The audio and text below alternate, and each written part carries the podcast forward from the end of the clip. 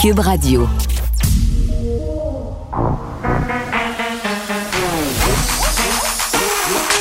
Elle a une opinion sur tous les sujets. Pour elle, toutes les questions peuvent être posées. Geneviève Peterson. Cube, Radio. Salut tout le monde, bienvenue à l'émission. Tout d'abord, bien évidemment, on continue de suivre ce qui s'est passé à New York un peu euh, aux alentours de 8h27 ce matin. Au moins 16 blessés, c'est le décompte qu'on a actuellement des tirs qui ont retenti dans une station de métro. Beaucoup de photos et de vidéos troublantes qui circulent sur les médias sociaux depuis des engins explosifs non déclenchés qui ont été retrouvés sur place.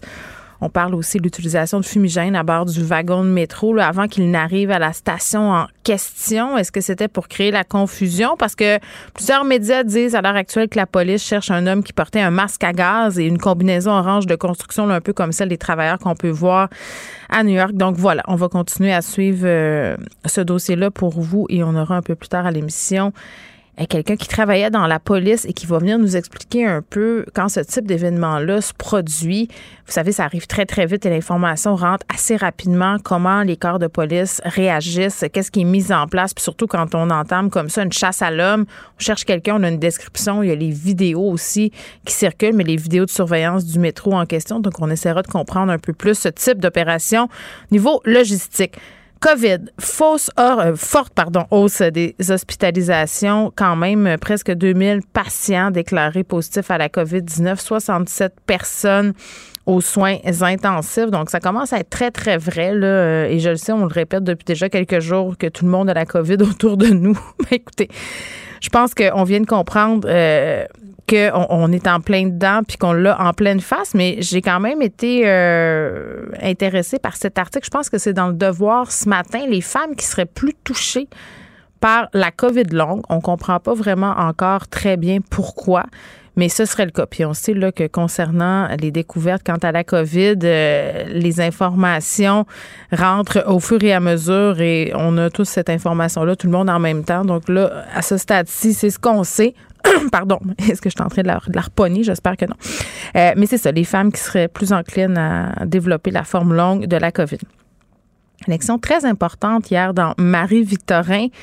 Euh, la CAQ qui l'emporte. Shirley Dorisman, une infirmière, euh, une candidature qui avait beaucoup fait jaser.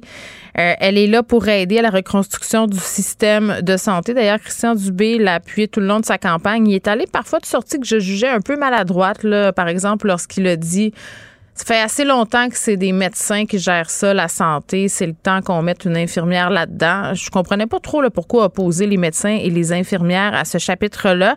Mais moi, tout ce que j'ai à dire sur la candidature de Mme de qui, on se le rappelle quand même, a tenu des propos très durs sur le gouvernement Legault. Euh, j'espère que ce sera quelqu'un qui sera écouté. Qu'on va l'écouter pour vrai, qu'on va en tenir compte pour vrai de son expérience d'infirmière qu'elle ne sera pas seulement un faire-valoir. Et là, bien évidemment, on va revenir sur cette partielle avec Elsie et Marc-André, notamment sur ce que ça dit du Parti québécois. Je veux dire, quand t'es pas capable de faire gagner un candidat vedette comme Pierre Nantel, puis je veux bien croire que la CAQ avait mis la gomme, beaucoup d'argent, directrice de campagne aguerrie, beaucoup d'appui très, très important aussi pour Madame Dorisman ces dernières semaines. Mais là, c'est quoi le message pour le PQ? C'est tu vas refaire tes devoirs? C'est tu vas te coucher pour toujours? C'est tu la fin de Paul Saint-Pierre Plamondon comme chef? Donc, voici, on va se poser toutes ces questions-là avec Elsie et Marc-André un peu plus tard. Je pense que c'est ce qui a fait sursauter le procureur de la Couronne. Nicole Gibault. J'en ai un ras le bol de ces gens-là. À mon sens, c'est de l'intimidation. Geneviève Peterson. C'est ça. Si sauve en marchette, on aura le temps de le rattraper. La rencontre. Oui, mais toi, comme juge, est-ce que c'est le juge qui décide ça? Comment ça marche? Oui, oui, oui, oui, oui, oui, oui, oui. C'est le juge. La rencontre Gibault-Peterson. Salut, Nicole. Bonjour Geneviève. Bon, on revient euh, sur ces journées, ces premières journées là, du procès de l'auteur de l'attaque au sable de Québec. Ça se passait le soir de l'Halloween 2020. Ça nous a tous et toutes marqués. On s'en rappelle très, très bien.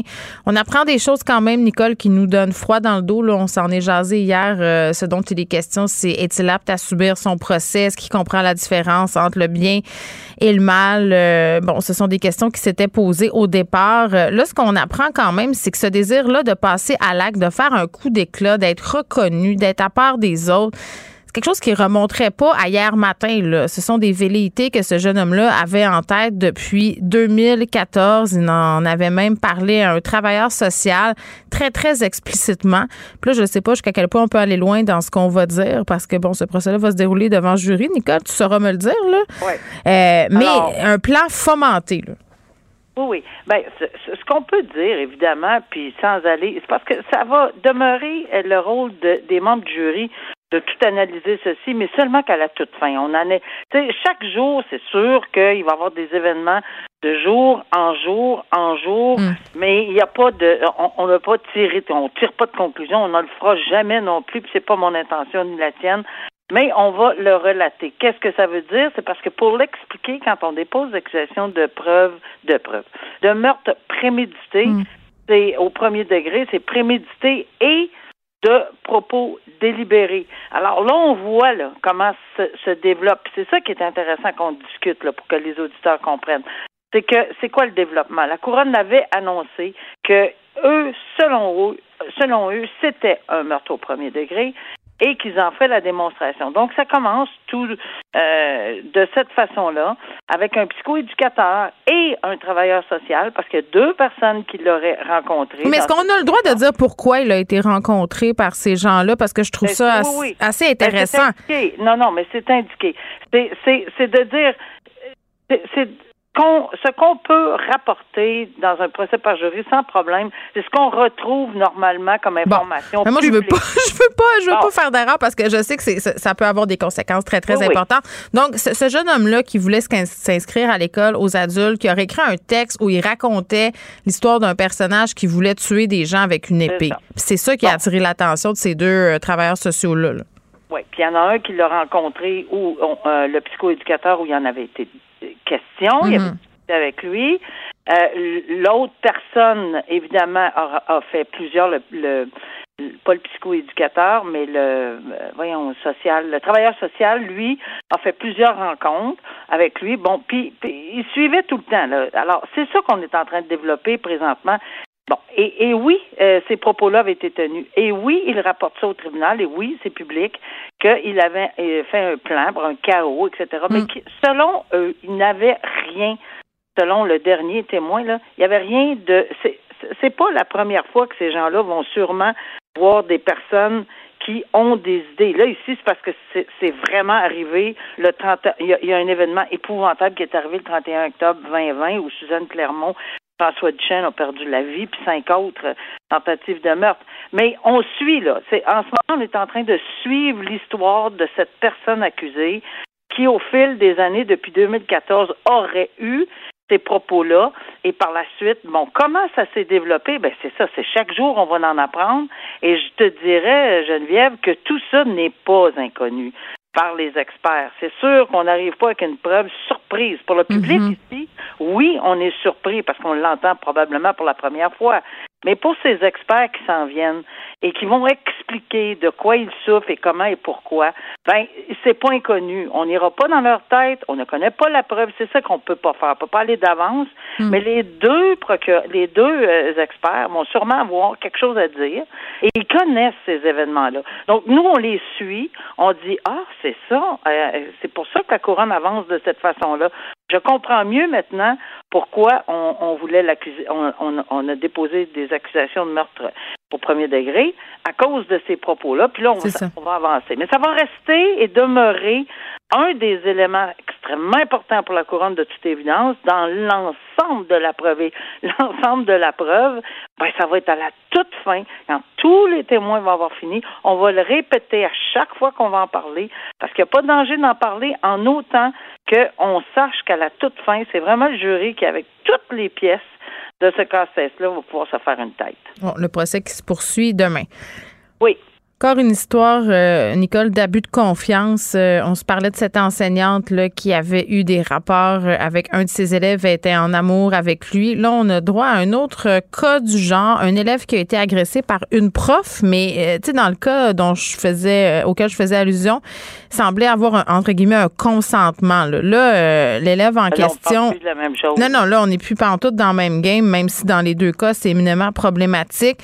C'est un jeune homme qui est allé voir sa mère pour dire écoute, euh, cette prof-là me touche, elle me fait des affaires, puis elle, sait qu'elle est en train de faire quelque chose de mal parce qu'elle me demande de pas le dire.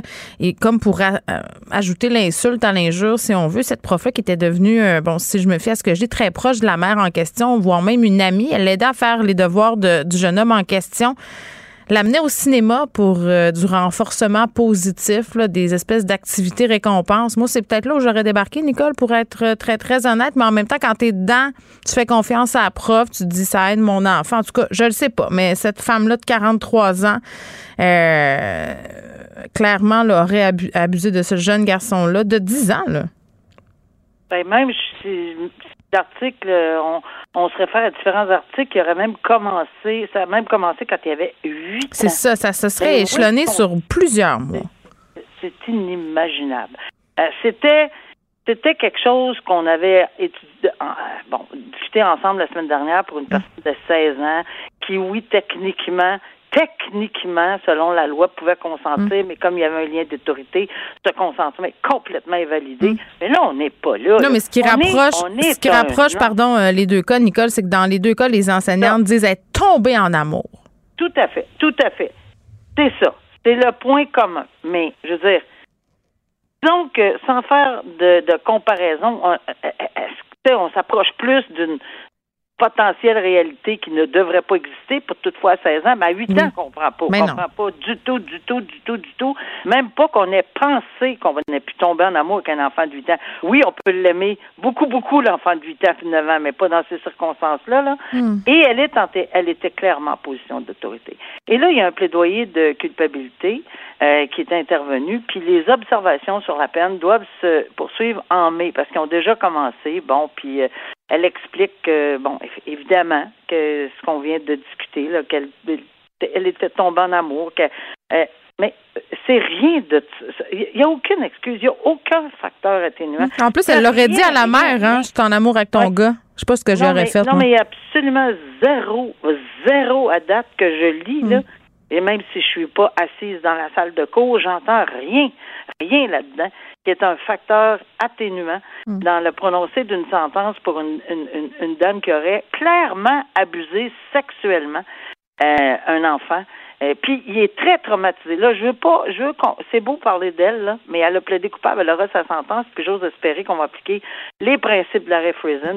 La Cour, la Cour suprême dit que c'est extrêmement grave. Parce que lui a des conséquences sur sa ben, vie très graves thérapie, il fait des cauchemars, il se sent pas du tout, du tout accepté, il revoit ses images dans sa tête, il se déchire les mains à se laver puis à se gratter tellement il pense que c'est c'est souillé ces hmm. mains-là ou c'est c'est épouvantable. Il se gratte le nez sans arrêt ou se mouche jusqu'à saigner pour enlever l'odeur de l'accusé. C'est ce qui a été déclaré à la. Ah. Non, mais moi, là, ça, là, pour moi, je suis complètement bouleversée. Euh, moi, j'ai cassé en deux quand j'ai lu, Nicole, sa déclaration. Là, il, a dit quand, quand je suis avec mes amis, je me sens différent parce que j'ai des images dans ma tête. Eux, ils jouent comme des enfants, pas moi. Exactement. On a, et ça, ça fait longtemps que ça existe. Euh, je me souviens des, des, jugements de la Cour suprême quand Claire Leroux Dubé était là, c'est que puis, puis, puis après plusieurs fois, ça, ça s'est répété parce que c'est c'est pas juste des juges la Cour suprême, c'est des êtres humains et c'est euh, enlever l'enfance d'un enfant là. Il y a rien de pire. Et là, on parle vraiment, on parle de, oui, ok, c'est sûr que quand on a mis le doigt sur l'adolescence dans l'autre dossier, oui, c'est quelque chose de grave, mais ici, c'est l'enfance d'un enfant. Alors, c'est pour ça que je, je répète, euh, que ce n'est, je vois rien d'atténuant là-dedans. Euh, il n'y a rien d'atténuant dans les circonstances. Puis il va falloir que cette décision-là frappe. Là. À mon avis, il va falloir qu'on sache le pourquoi du comment, de quel genre de sentence va être imposée. On en discutera à ce moment-là. On va laisser évidemment le tribunal faire son travail parce qu'il y a plus d'informations que moi, mais par expérience, euh, et, et, de par les, les dossiers qu'on voit dans ce genre de, de, de domaine-là où il y a des agressions sexuelles, ben, la sévérité s'impose. Hmm. Domenico Scarfo, qui est déclaré coupable du meurtre de deux lieutenants de la mafia. Nicole, euh, à l'issue, euh, disons ça. Oui, disons ça. Ça a été rocambolesque, par contre, disons ça de même. Et que ça a été long, pénible et peut-être douloureux pour bien des gens et avec raison. Euh, parce que je comprends là, que bon, euh, on, on, parle toujours de de deux mafieux, euh, puis d'assassiner des hauts gradés du crime organisé, puis c'est comme un monde à part, puis sais, on, peut avoir faire une tête en disant bon, blablabla, bla, bla, c'est s'ils sont dans ce milieu-là, ben, c'était comme évident qu'il y a quelque chose que peut-être qui pourrait leur arriver là, mettons. Et mais ils ont des familles, hein. Alors euh, et, les gens qui ont perdu ces gens-là vont vouloir et pouvoir s'adresser au tribunal pour les représentations sur sentence parce qu'ils ont perdu, que ce soit n'importe quelle personne, être humain. Moi, j'ai toujours été euh, tu sais, c'est pas vrai qu'une mère met un enfant au monde et s'attend à ce que son fils va être incarcéré, prison à vie pour des meurtres. Là. Euh, peut-être que peut-être que ça c'est important d'y penser. Moi, c'est toujours les dommages collatéraux des familles que je trouve important. Mais ici, après un procès euh, très tu sais, ça a été très long. Ça a été quand même, le procès était long, mais c'est les délibérations, puis ça tombait comme des mouches, excusez l'expression, là, mais ça tombait comme des mouches, les jurés là-dedans, pour différentes raisons. On a même été obligé d'arrêter l'hémorragie, parce que rendu à un autre de plus, on, devait euh, tout recommencer tout recommencer le procès parce qu'en bas de 10 jurés, on ne peut pas continuer le procès devant jury. Alors, ça a passé tout près. Euh, la semaine dernière, je pense qu'on s'en est parlé parce qu'il y en avait d'un autre, il y en avait déjà deux, donc ça mettait en, péril le nombre de jurés qui était rendu à 10. Mais là, on en voulait un autre, voulait s'en aller. Non, c'est ça, là. Alors là, vraiment, aujourd'hui, euh, il y a eu, pas aujourd'hui, en fait, il y a eu une résolution de ce dossier-là, trouvé coupable des hmm. deux meurtres. Euh, il avait l'air déçu. Bon, euh, c'est grâce à, faut jamais oublier que c'est grâce à, quelqu'un qui a infiltré ou un agent euh, civil d'infiltration. Et ça, c'est extrêmement important qu'on le note. Euh, mais évidemment, jamais il va falloir divulguer quoi que ce soit. C'est vraiment très dangereux dans les circonstances, là, hmm. parce que c'est un agent civil d'infiltration qui aurait euh, il y aurait eu cette information-là. Il y a même des enregistrements. grâce à son travail d'infiltration, euh, c'est les deux meurtres ont été ont été solutionnés de cette façon-là, donc coupable, et il y a des complots pour pour meurtre également. Donc euh, il va recevoir sa sentence. Pour ce, en fait, c'est c'est technique parce que deux meurtres prémédités euh, au premier degré, ben c'est, c'est à vie, 25 ans minimum. Et là, on va attendre la Cour suprême pour mm. savoir si on peut le doubler ou si on peut pas le doubler, parce qu'on sait pas si c'est la même transaction. Là. C'est des 25 ans, des blocs, mais jusqu'à date, là, ça regarde pas bien. La Cour suprême n'a même pas rendu cette décision. On verra on, attendra pour voir si ça va s'appliquer. Peut-être pas dans ce dossier-là. Nicole, j'ai plus de temps aujourd'hui parce que j'ai pas de segment LCN. C'est la période de questions à l'Assemblée nationale. Donc, je me garde. Je passe un peu plus de temps avec toi pour euh, faire un suivi sur un dossier dont on a jasé souvent, toutes les deux. Tu te rappelles euh, l'histoire de cet homme, Yvan Truchon, qui sollicitait les services de travailleuses du sexe sur des bon applications de rencontres là, dont se servent les travailleuses du sexe pour solliciter des clients. Or, euh, monsieur ne savait pas que de l'autre côté, c'était la police, en quelque sorte, qui le leurrait, donc euh, échanger avec une jeune femme qui, à la fin, là, euh, dit j'ai 16 ans et tout ça. Voulait se rendre quand même sur les lieux, j'imagine, pour recevoir le service. En tout cas, c'est une histoire quand même assez compliquée. Puis quand il est question de leur policier, c'est toujours assez délicat. Là, ces avocats, parce qu'ils étaient reconnus coupables de les avoir sollicités, les services sexuels d'une mineure, ils portent en appel le verdict de culpabilité. Puis je trouvais ça intéressant qu'on revienne là-dessus. Parce que c'est vrai que, en tout cas, à ma compréhension des affaires, tu sais, l'acte en question n'a jamais eu lieu finalement, là?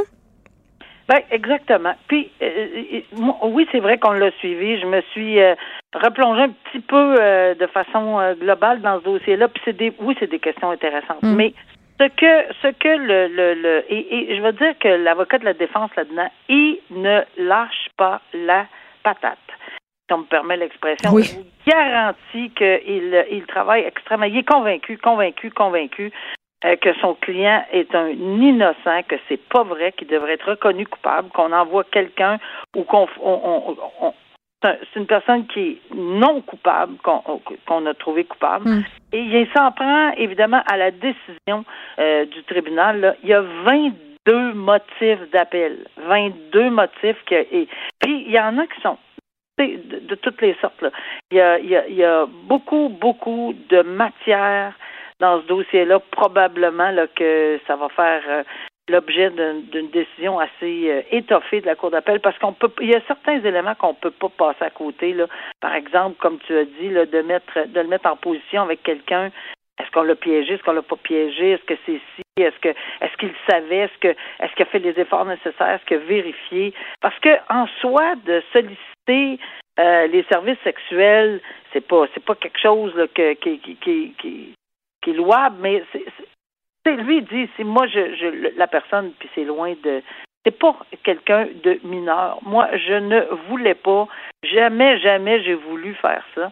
Euh, alors, euh, et il dit que le juge a commis tellement d'erreurs, selon lui, là, toujours, mhm, mhm, mhm. manifeste et dominant là, dans ce dossier-là, puis qui a affirmé toutes sortes de choses. Il n'y a, a, rien qui a manqué l'avocat en défense là-dedans, parce que je pense que ça va être important et intéressant que ce soit, en tout cas, son client, là, il ne pourra jamais dire qu'il n'y a, pas, pas eu une défense pleine et entière. Oh, pleine et entière. Pour être entière, ça, c'est le cas de le dire. Être entière, puis, c'est, tu sais, encore une fois, c'est un droit fondamental. Et on ne veut pas se retrouver, encore une fois, dans X nombre d'années avec une erreur judiciaire comme on a connu mm. ou qu'on aurait, peut-être, on en a discuté la semaine passée, s'il y avait eu erreur judiciaire, euh, c'est pas pas ce qui a été déclaré là, mais c'est parce qu'on en a tellement parlé la semaine dernière. On veut pas que ça arrive et, et on veut épuiser. Puis c'est pour ça le filtre de la Cour d'appel, puis ensuite le filtre de la Cour suprême. On veut pas d'innocents en prison. Non, on veut pas d'innocents en prison, mais on veut surtout pas que ces décisions-là soient les décisions, peu importe que ce soit en première euh, instance ou autre, que ce soit bâclé. Alors, c'est bien important d'aller jusqu'au bout. Merci, Nicole. À demain. À demain. Au revoir. Vous écoutez Geneviève Peterson. Cube Radio. Au moins 16 personnes qui ont été blessées après des tirs dans le métro de New York ce matin aux alentours euh, de 8h30. Le suspect est toujours recherché. On parle du côté logistique du travail des policiers quand ce type d'intervention-là est requise dans un lieu autant bondé qu'un métro. Roger Ferland qui est là, enquêteur retraité du service de police de la ville de Québec. Monsieur Ferland, bonjour. Bonjour, Madame Peterson. Bon, évidemment, euh, on l'a vu un peu ce matin, là, c'était euh, la folie dans le métro, euh, des appels au 91 qui sont rentrés en grande quantité, les images qui circulaient, donc ça se passe très, très vite. Intervention policière sur le coup, parce que j'imagine que dans le métro de New York, il y a déjà présence policière. quand on reçoit des appels comme ça, comment les policiers se rendent, se préparent avec le peu d'informations et le trop d'informations qui parviennent en même temps? Vous le dites très bien, c'est ça, le peu et le trop c'est ça qui arrive. C'est des plans d'opération en ce moment-là qui se mettent en place. évidemment, des villes comme New York n'en sont pas à leur première euh, expérience du genre. Oui, c'est triste. Mais gardez en tête, le premier réflexe tout le temps de l'entête d'un policier, c'est sa propre sécurité pour intervenir, ensuite la sécurité de tous les gens, et après ça, la protection des biens. Dans les circonstances, voyez-vous, très vite, on sait dans une condition difficile, soit une, une rame de métro, qu'il y a des gens qui sont blessés, qu'il y a des coups de feu tirés, L'information rentre de partout, mm. incluant les médias sociaux. Alors, très vite, tout ça à ce moment-là, on doit arriver à cibler rapidement est-ce qu'on a affaire à une seule personne, ouais. euh, une scène de crime, une scène de crime qui va s'étendre, euh, plusieurs personnes. Est-ce qu'il y a des explosifs? Voyez-vous, au début, il y avait de la confusion à ce niveau-là. Alors, il y a des moments comme ça. On est habitué, les policiers, en fait, j'ai envie de vous dire, de travailler en pointe de, de flèche. On envoie l'information au poste de commandement et on essaye d'établir toujours les faits et à partir de là, les consignes finales ou euh, suivantes vont être données. Mais euh, regardez la difficulté, il faut aller donner secours à ces gens-là dans les premières minutes. Et ça presse. Alors, euh, puis valider les faits, c'est un solide plan d'opération que les policiers de New York ont eu à mettre en place ce matin.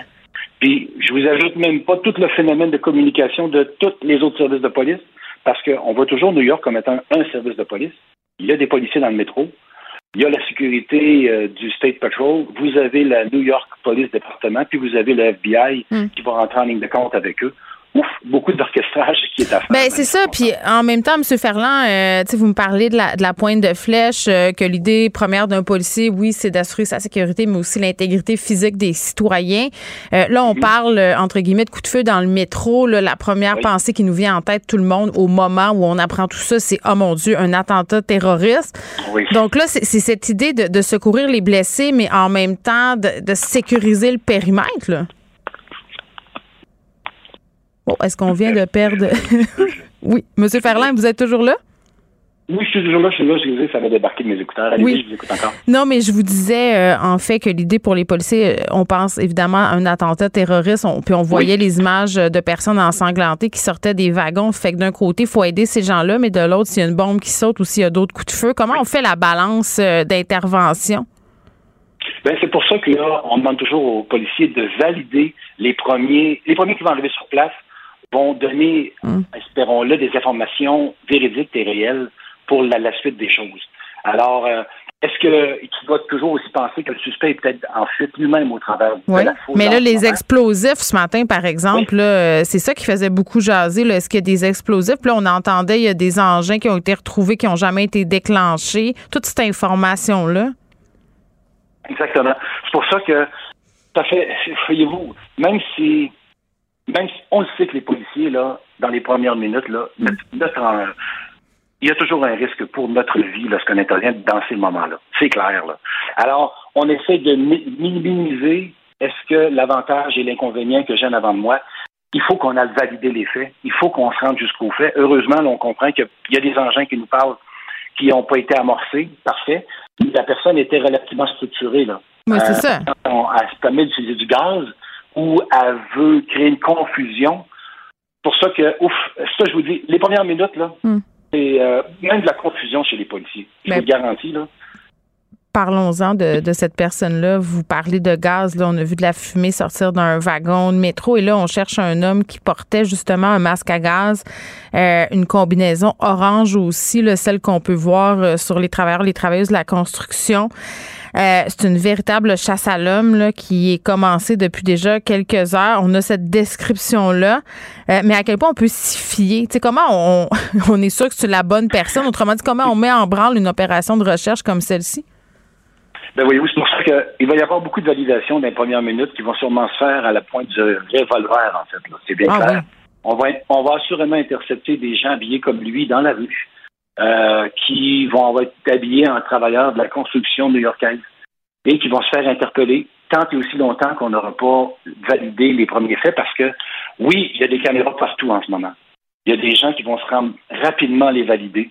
Euh, on va demander aux effectifs, ceux qui sont déjà en place, euh, je dirais, une tonne de gens vont travailler à ce, à ce niveau-là. Puis dès qu'on va être capable de savoir, oui, on a ciblé l'individu, on a ciblé ça, plus précis on va l'avoir, toujours on va communiquer l'information à tous les patrouilleurs terrain pour être capable d'arriver à ne pas intercepter au hasard n'importe qui. Mais dans les premières minutes, je vous dirais, ça crée, ça crée une pression et une confusion qui peut amener certaines décisions difficiles des policiers. C'est sûr, sûr, sûr, parce que tu, ne sais pas c'est qui. Est-ce qu'il est seul, le gars? Est-ce que c'est il, marche pour une organisation?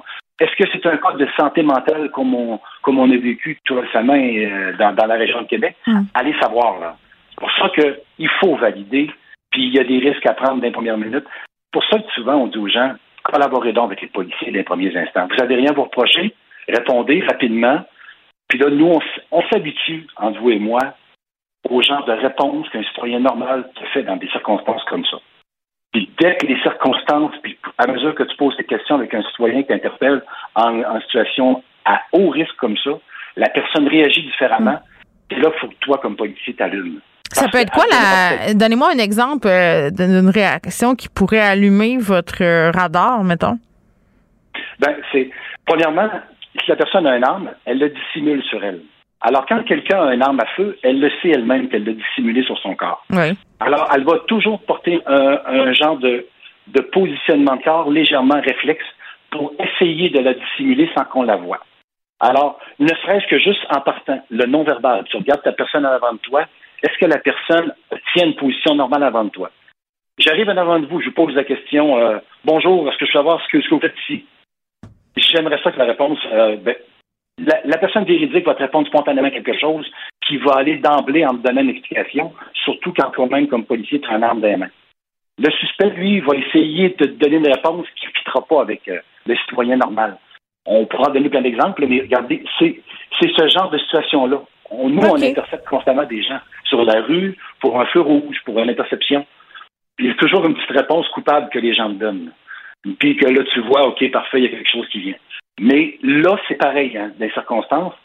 Et on s'entend, on, on frappe pas tous les jours des gens dans la rue qui, ont, qui sont en avant de nous avec un arme à feu. Là. Alors, il y a des comportements, une fois que les policiers, euh, ça fait partie des enseignements, là, une fois que les policiers ont vécu ça, ils leur partagent aux autres après ça. Alors, regardez les réponses qu'il m'a données, regardez les phrases qu'il m'a données, regardez comment ça s'est comporté, pour que la fois d'après, parce que on n'a souvent pas grand chance d'allumer dans les premières secondes. Est-ce que la personne, c'est vraiment le bon que j'en avant de moi? Puis est-ce qu'il y a un risque pour ma vie ou la vie de quelqu'un en ce moment parce que je parle à cette personne-là? Oui, en même temps, euh, on parle à des témoins qui sont sous le choc aussi, là. Tout à fait, tout à fait. Alors, regardez, on voyait les gens sur les images qui sortent de là. Ben Ils réussissent à se trimballer à l'extérieur, mais ils sont eux-mêmes blessés. Mais ils comprennent même ben, pas qu'est-ce qui vient de se passer, en fait. C'est ça aussi qui est, assez surréaliste. Ça, se produit tellement vite. Puis je me demandais à cet effet-là, parce que, bon, on a parlé des caméras de surveillance, mais à quel point les policiers utilisent les images qui circulent sur les médias sociaux ou encore pourraient euh, se servir d'images. Mettons que moi, j'étais dans le métro, j'ai pris des vidéos, tout ça, à quel point ils peuvent se servir de ce que j'ai pris dans mon cellulaire si je leur donne. Ils s'en servent de ça? Oui, tout à fait, tout à fait. Voyez-vous, ça fait partie maintenant des services. Quand ça arrive comme ça, on déclenche les plans d'opération. Et dans, dans le cadre de ça, les renseignements criminels sont mis à contribution assez rapidement. Et leur rôle va être, entre autres, certains individus de faire une vigie sur ce qui se passe sur les médias sociaux en, en, essayant d'être en temps réel. Et à partir de là, on essaye de suivre le plus efficacement certaines pistes. Et il faut, il faut faire une vision, on n'a pas le choix. Mais en, en terminant, M. Ferland, parce que moi, c'est une question quand même que je me pose tout le temps. Là, pour l'instant, ce qu'on sait, c'est que la police de New York écarte la thèse du terrorisme. Là. Comment on en arrive à la conclusion que c'est pas un attentat? C'est dans la définition même du terrorisme, parce que ce qui s'est passé à Québec avec Alexandre Bissonnette, en soi, c'est pas du terrorisme, mais il y a bien des gens qui disent que ça en est, que c'est un attentat, euh, même si ça a été fait par un seul homme puis par un homme blanc. Vous comprenez ce que je veux dire? Oui, tout à fait, tout à fait. Euh, une très bonne question. Possiblement qu'ils ont de l'information qui tiennent des premiers témoins. OK. Quel, quel, quel, est le message que la personne leur a dit quand ça s'est passé? Ils ont possiblement également des images, même s'ils ne peuvent pas identifier encore euh, ou qu'ils n'ont pas arrêté encore la personne, ils ont assurément des images mm. parce que dans les lignes de métro, certaines lignes de métro, il y, a, il y, a, des caméras qui sont installées. Il y en a sinon dans les bouches de sortie des métros. Fait, je veux dire, même s'il y en a une qu'il fallait qu'il ne marche pas quelque part une caméra, il y en a partout des images. Alors, ils ont possiblement déjà tout ce qui s'est passé un petit peu avant et après, sans pouvoir identifier la personne. Alors, de là, ils sont capables de commencer possiblement à comprendre. Puis, c'était important en ce moment de rassurer les gens parce que si c'est un acte, si on vise vers un acte terroriste, même mm. si vous comprenez, oui, que ça, c'est un acte qui s'apparente à ça, là, mais on ne veut pas non plus créer l'effet inverse chez la population, créer un vent de panique à l'inverse. Oui, c'est ça. Je comprends. Il faut très vite, nous aussi, embarquer sur Twitter, embarquer sur des médias sociaux pour donner des messages. La conférence de presse ce matin, même, ça a été rapide. C'est quand même fait attendre un petit peu. Voyez-vous, on est allé jusqu'à l'heure du dîner pour l'avoir, mais ils veulent donner la vraie information aux gens. Très bien, Roger Ferland, qui est enquêteur retraité du service de police de la Ville de Québec, qui est venu un peu nous expliquer comment la police travaillait dans un type d'événement comme celui qu'on connaît, là, des tirs dans le métro New York ce matin, des engins explosifs non déclenchés qui ont été retrouvés. Je vous rappelle qu'on est euh, à ce stade-ci à 16 blessés. On cherche un homme euh, avec un masque à gaz qui portait des vêtements de construction orange. Pour elle, une question sans réponse n'est pas une réponse. Geneviève Peterson. Cube Radio. Julien Boutillier qui est avec nous, qui produit du contenu pour le 24 heures. Julien, salut. Salut. Bon, un peu dans la continuité de la discussion que je viens d'avoir euh, avec Monsieur Ferland. On revient sur cette attaque dans le métro de New York. Euh, je disais au départ, ça s'est passé très vite et rapidement, on a eu toutes sortes d'images qui ont circulé sur les médias sociaux, des vidéos, des photos, mais aussi des théories Parmi l'une d'elles, euh, c'est pas tant une théorie, euh, plus une fausse nouvelle, mais j'ai vu beaucoup ça circuler. Mhm. Euh, au même moment, des gens disaient Ah, il y a une explosion à Times Square. Ouais, exact. Donc, c'est pour ça que c'est important de, pardon, de bien regarder les faits puis de voir vraiment la provenance des vidéos parce que ce qu'on sait, là, ce qui s'est passé aujourd'hui, le seul incident qui est rapporté pour l'instant à New York, c'est les 16 personnes qui ont été blessées ce matin quand il y a des tirs qui ont retenti à l'heure de pointe dans le métro.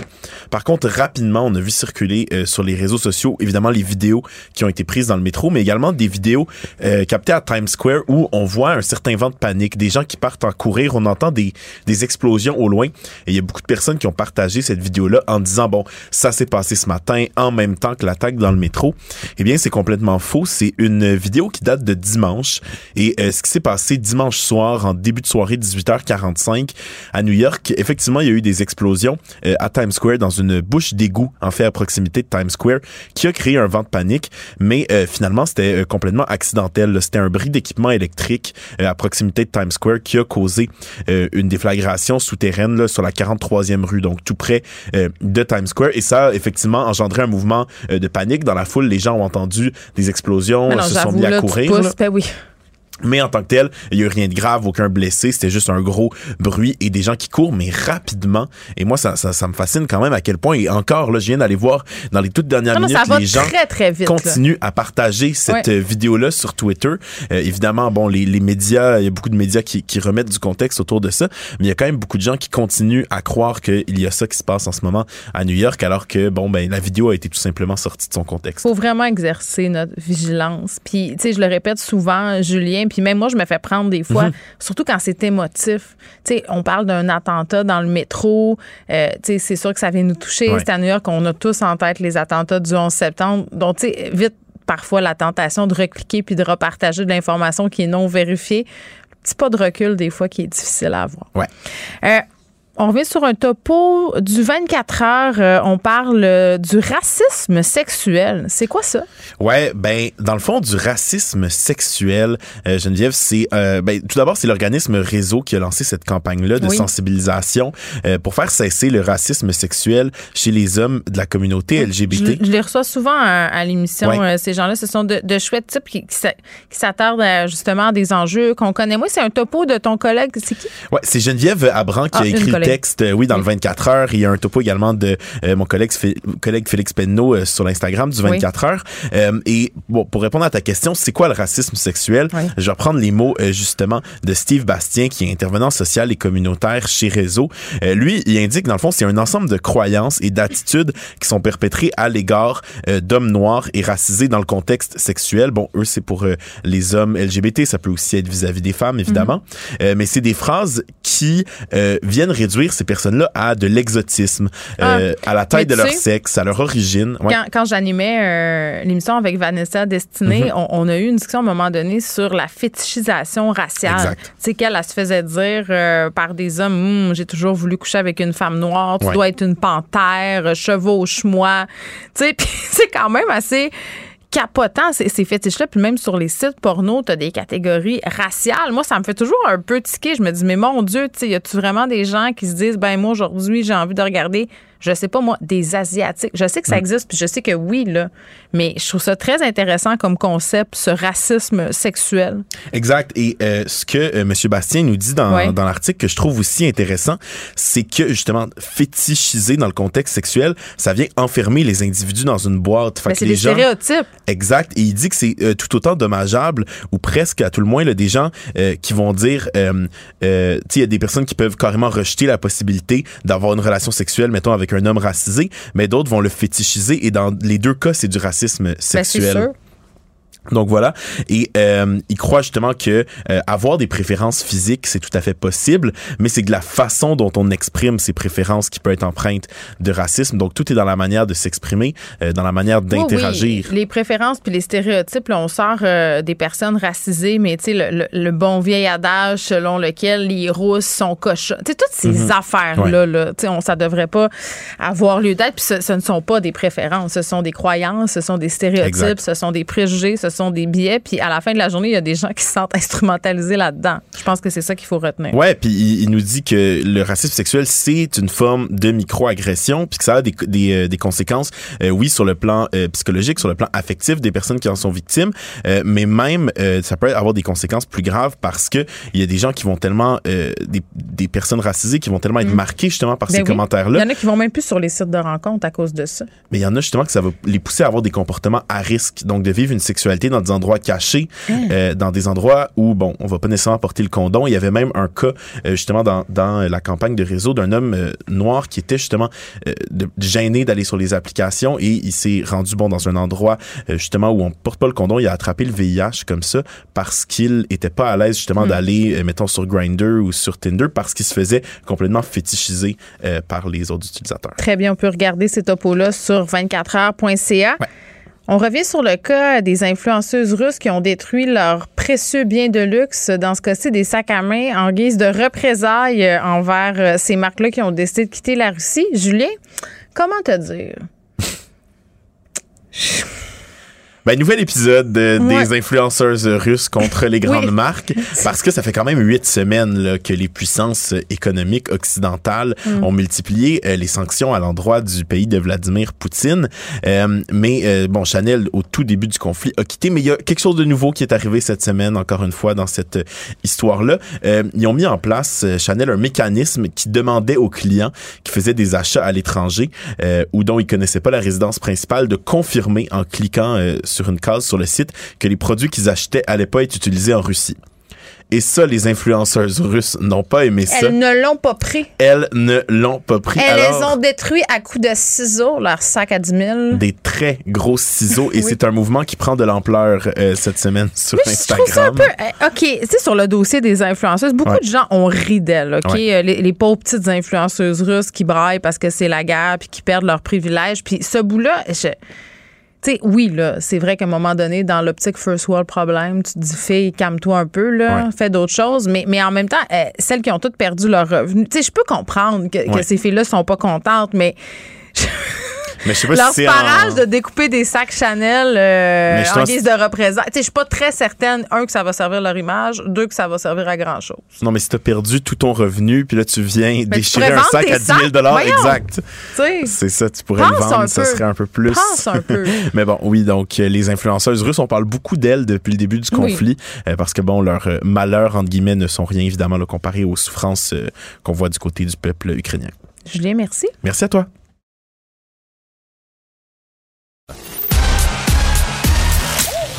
Geneviève Peterson.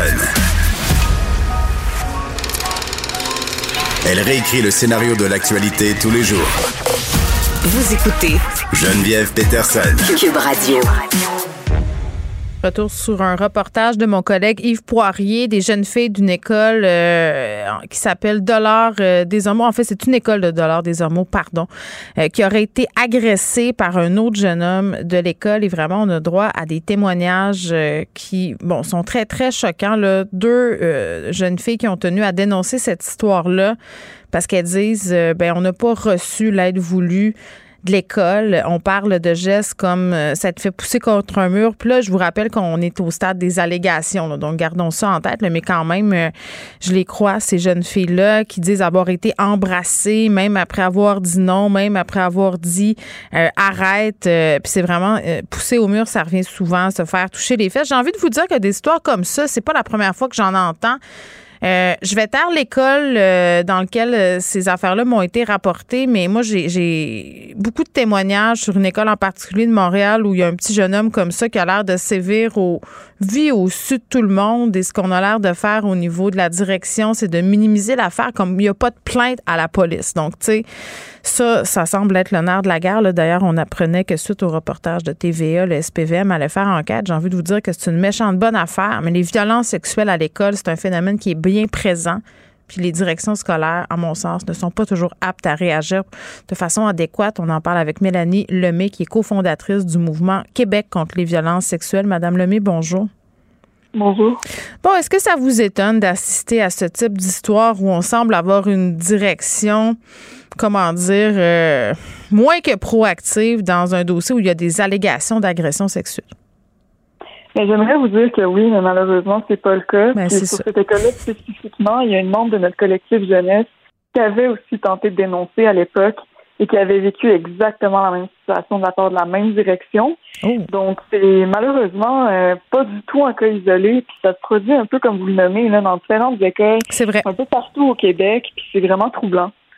Ben oui, puis moi ces témoignages-là me sont parvenus là euh, via euh, le compte Instagram des gens qui j'ai parlé, la voix des jeunes comptes, mais même à l'école que fréquente ma fille, des histoires comme ça, il y en a souvent. C'est plate à dire. Euh, de voir des témoignages comme ceux-ci, cette directrice qui aurait dit, ben il faut pas trop en parler, euh, faut pas faire de vagues, ça vient complètement contre le message qu'on essaie de faire passer aux gens depuis des années, c'est-à-dire de, de, de, dénoncer ou de dire ce qui s'est passé ou de mettre un stop à tout ça. Là. Exactement, parce qu'on dit aux jeunes, ben il faut dénoncer, mais on ne s'intéresse pas à vraiment assurer. Va voir un adulte, c'est ça qu'on nous dit quand on est jeune. Va voir un adulte. Oui, puis l'affaire, c'est qu'il n'y a rien qui dit que l'adulte il va agir, qu'il n'y a aucune conséquence en ce moment si un, un adulte décide de ne pas agir, de rien faire. Hmm. Euh, il n'y a rien qui est prévu dans les lois actuelles pour sanctionner des directions d'école ou même des centres de services scolaires.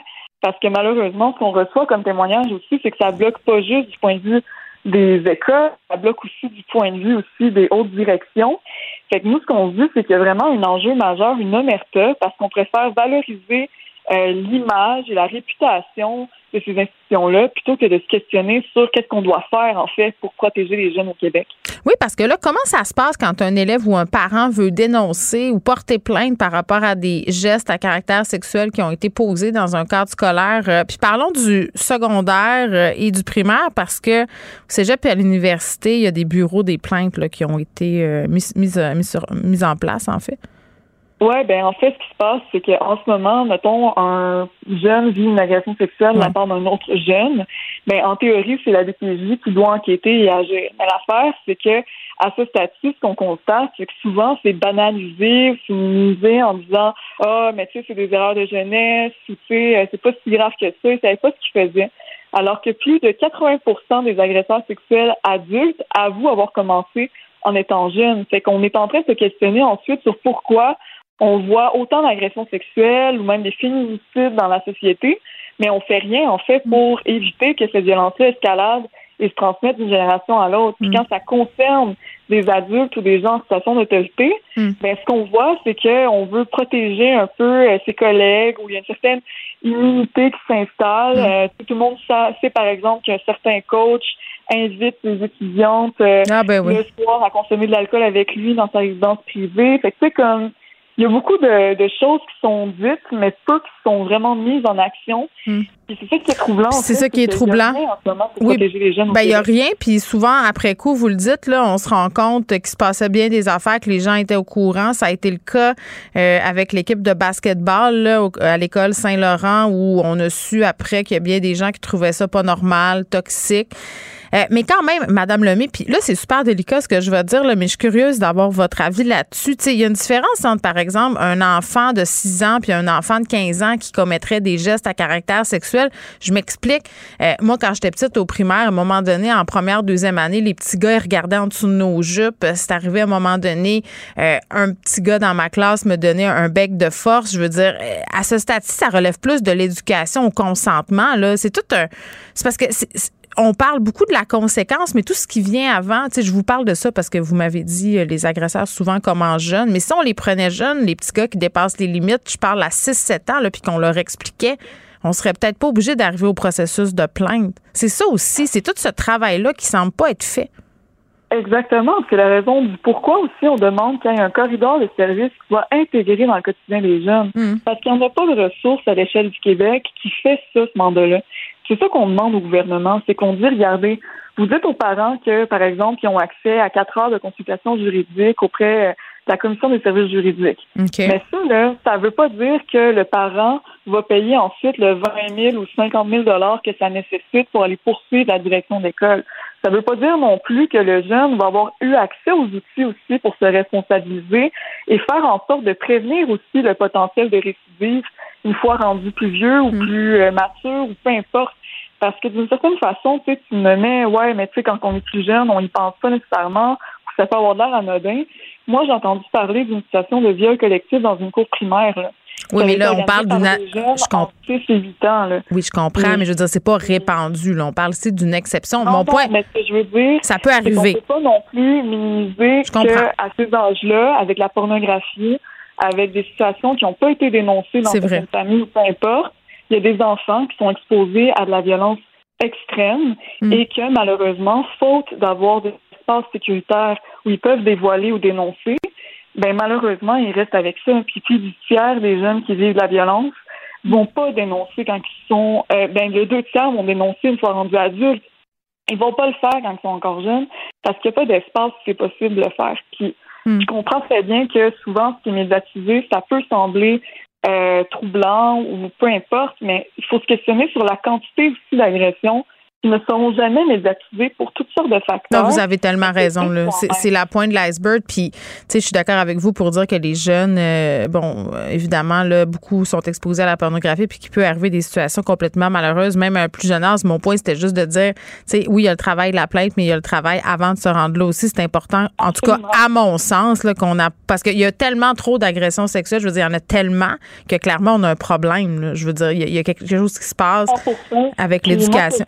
C'est que même avec les propositions qui sont présentées aujourd'hui, si on nous parle de protecteur de l'élève. Oui, ça, ah. OK, c'est ça, là, parce que là, euh, moi, ma prochaine question, c'était là-dessus, Madame Lemay, le protecteur de l'élève. Moi, dans ma tête, le protecteur de l'élève, c'était aussi pour protéger les élèves contre les violences sexuelles. Non? Ben, c'est ça qui dit du mélange OK. du jeu, c'est qu'on reste dans une logique où on attend que le geste a été commis, puis que le jeune, finalement, est traumatisé et doit dénoncer. Mais l'enjeu là-dedans, c'est qu'on n'est pas en train de parler de prévention, de sensibilisation, d'emmener les jeunes aussi à pouvoir s'outiller pour reconnaître les situations de violence qu'il y a autour d'eux. Puis à ce stade-ci, ce qu'on fait, c'est qu'on leur donne souvent des cours théoriques qui sont pas nécessairement appliqués à leur réalité. On leur donne ça en fin d'année ou des choses comme ça qui font en sorte qu'au final, il y a des dévoilements. Les professionnels sont pas formés pour les recevoir. Puis là, on se retrouve dans une espèce de cafouillage où finalement, ben, les jeunes essaient de dénoncer, ils sentent qu'il n'y a pas de réception autour d'eux, puis ils vivent avec ça super longtemps. Tu sais, en moyenne, euh, les hommes qui ont vécu une agression sexuelle, euh, ils vont attendre 40 ans avant d'en reparler à nouveau. Ouais. Euh, pour ce qui est des jeunes femmes, ça peut aller jusqu'à 7 ans pour le corps, puis 13 à 14 ans pour une grande partie aussi. C'est qu'on voit que le fait de ne pas s'intéresser à protéger les jeunes, qui sont pourtant la majorité des victimes d'agressions sexuelles au pays, là, ils représentent 55% des cas, alors qu'ils ne font partie que de 20% de la population. Fait que euh, c'est vraiment Ben, je comprends. Mais les directions d'école aussi, il y a une job à faire avec eux autres. là. Moi, ça me vire à l'envers de savoir qu'il n'y a pas de service au numéro composé, que les parents essaient d'avoir des réponses, euh, que cette direction-là d'école dise chut, taisez-vous, on veut, tu sais, euh, la DPG sur le dossier, puis nous, on s'en lave les mains. Et je veux dire, à un moment donné, il faudrait qu'il y ait une certaine imputabilité. Là. Tu peux pas juste laisser ça aller parce que là, vous me dites, on a déjà eu des histoires avec cette même direction-là. Comment ça se fait euh, que ces gens-là peuvent être en poste depuis des années, puis traverser des scandales comme ça sans que leur job soit mis hein, euh, en jeu. Moi, je, ça me, ça me, ça me- puis pour en avoir dénoncé, que- oui, allez-y. ils sont très doués aussi pour étouffer la- la- les affaires, tu sais, dans le sens Ben, qu'ils vont sûr. dire euh, à l'employé, mais regarde, soit tu donnes ta démission ou tu sais, euh, ça va pas bien aller, parce que justement, ils veulent pas que ça sache que c'est omniprésent. Tu sais, puis moi, c'est ça qui me trouble, en fait. Tu sais, il y a eu une campagne en plus s'appelle Sexto. Écoute, super victimisante. Elle dit aux filles, euh, Ouais. de votre faute. On en avait parlé. euh, voici, voici ne quoi pas faire là, pour pas qu'il vous arrive malheur puis que les petits gars vous euh, partagent vos photos. C'était épouvantable. Ouais, puis c'est la même chose en ce moment sur l'exploitation sexuelle. Ah on oui. n'est même pas en train de responsabiliser. Non, non. Nous, les filles. Nous, les filles, il faut faire attention. faut pas sortir le soir. faut pas s'habiller sexy. faut pas boire. faut pas se mettre dans une position potentiellement où on pourrait se faire agresser. Puis pendant ce temps-là, on n'est pas en train de dire aux petits gars puis aux jeunes hommes Hey, violez pas, agressez pas les madames. me semble. Je sais pas. Ça, exactement. Puis ça prend une loi spécifique et dédiée à ces questions-là dans les écoles. Vous l'avez on l'a fait dans les sujets des universités. Pourquoi qu'on n'est pas capable de le faire pour les dans les écoles primaires secondaires? C'est le minimum.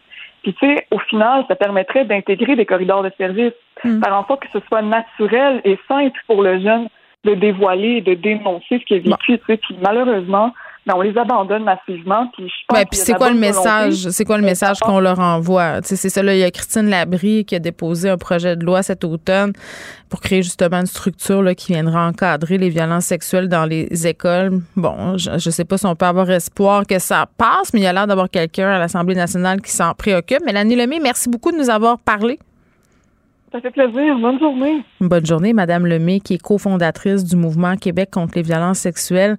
Je vous rappelle que des jeunes filles d'une école de dollars des Ormeaux auraient été agressées par un autre jeune homme de l'école et que, bon, hein, rien n'est fait au niveau de la direction ou rien ne semble être fait. On semble plutôt dire à ces jeunes filles-là, taisez-vous, faites pas de vagues.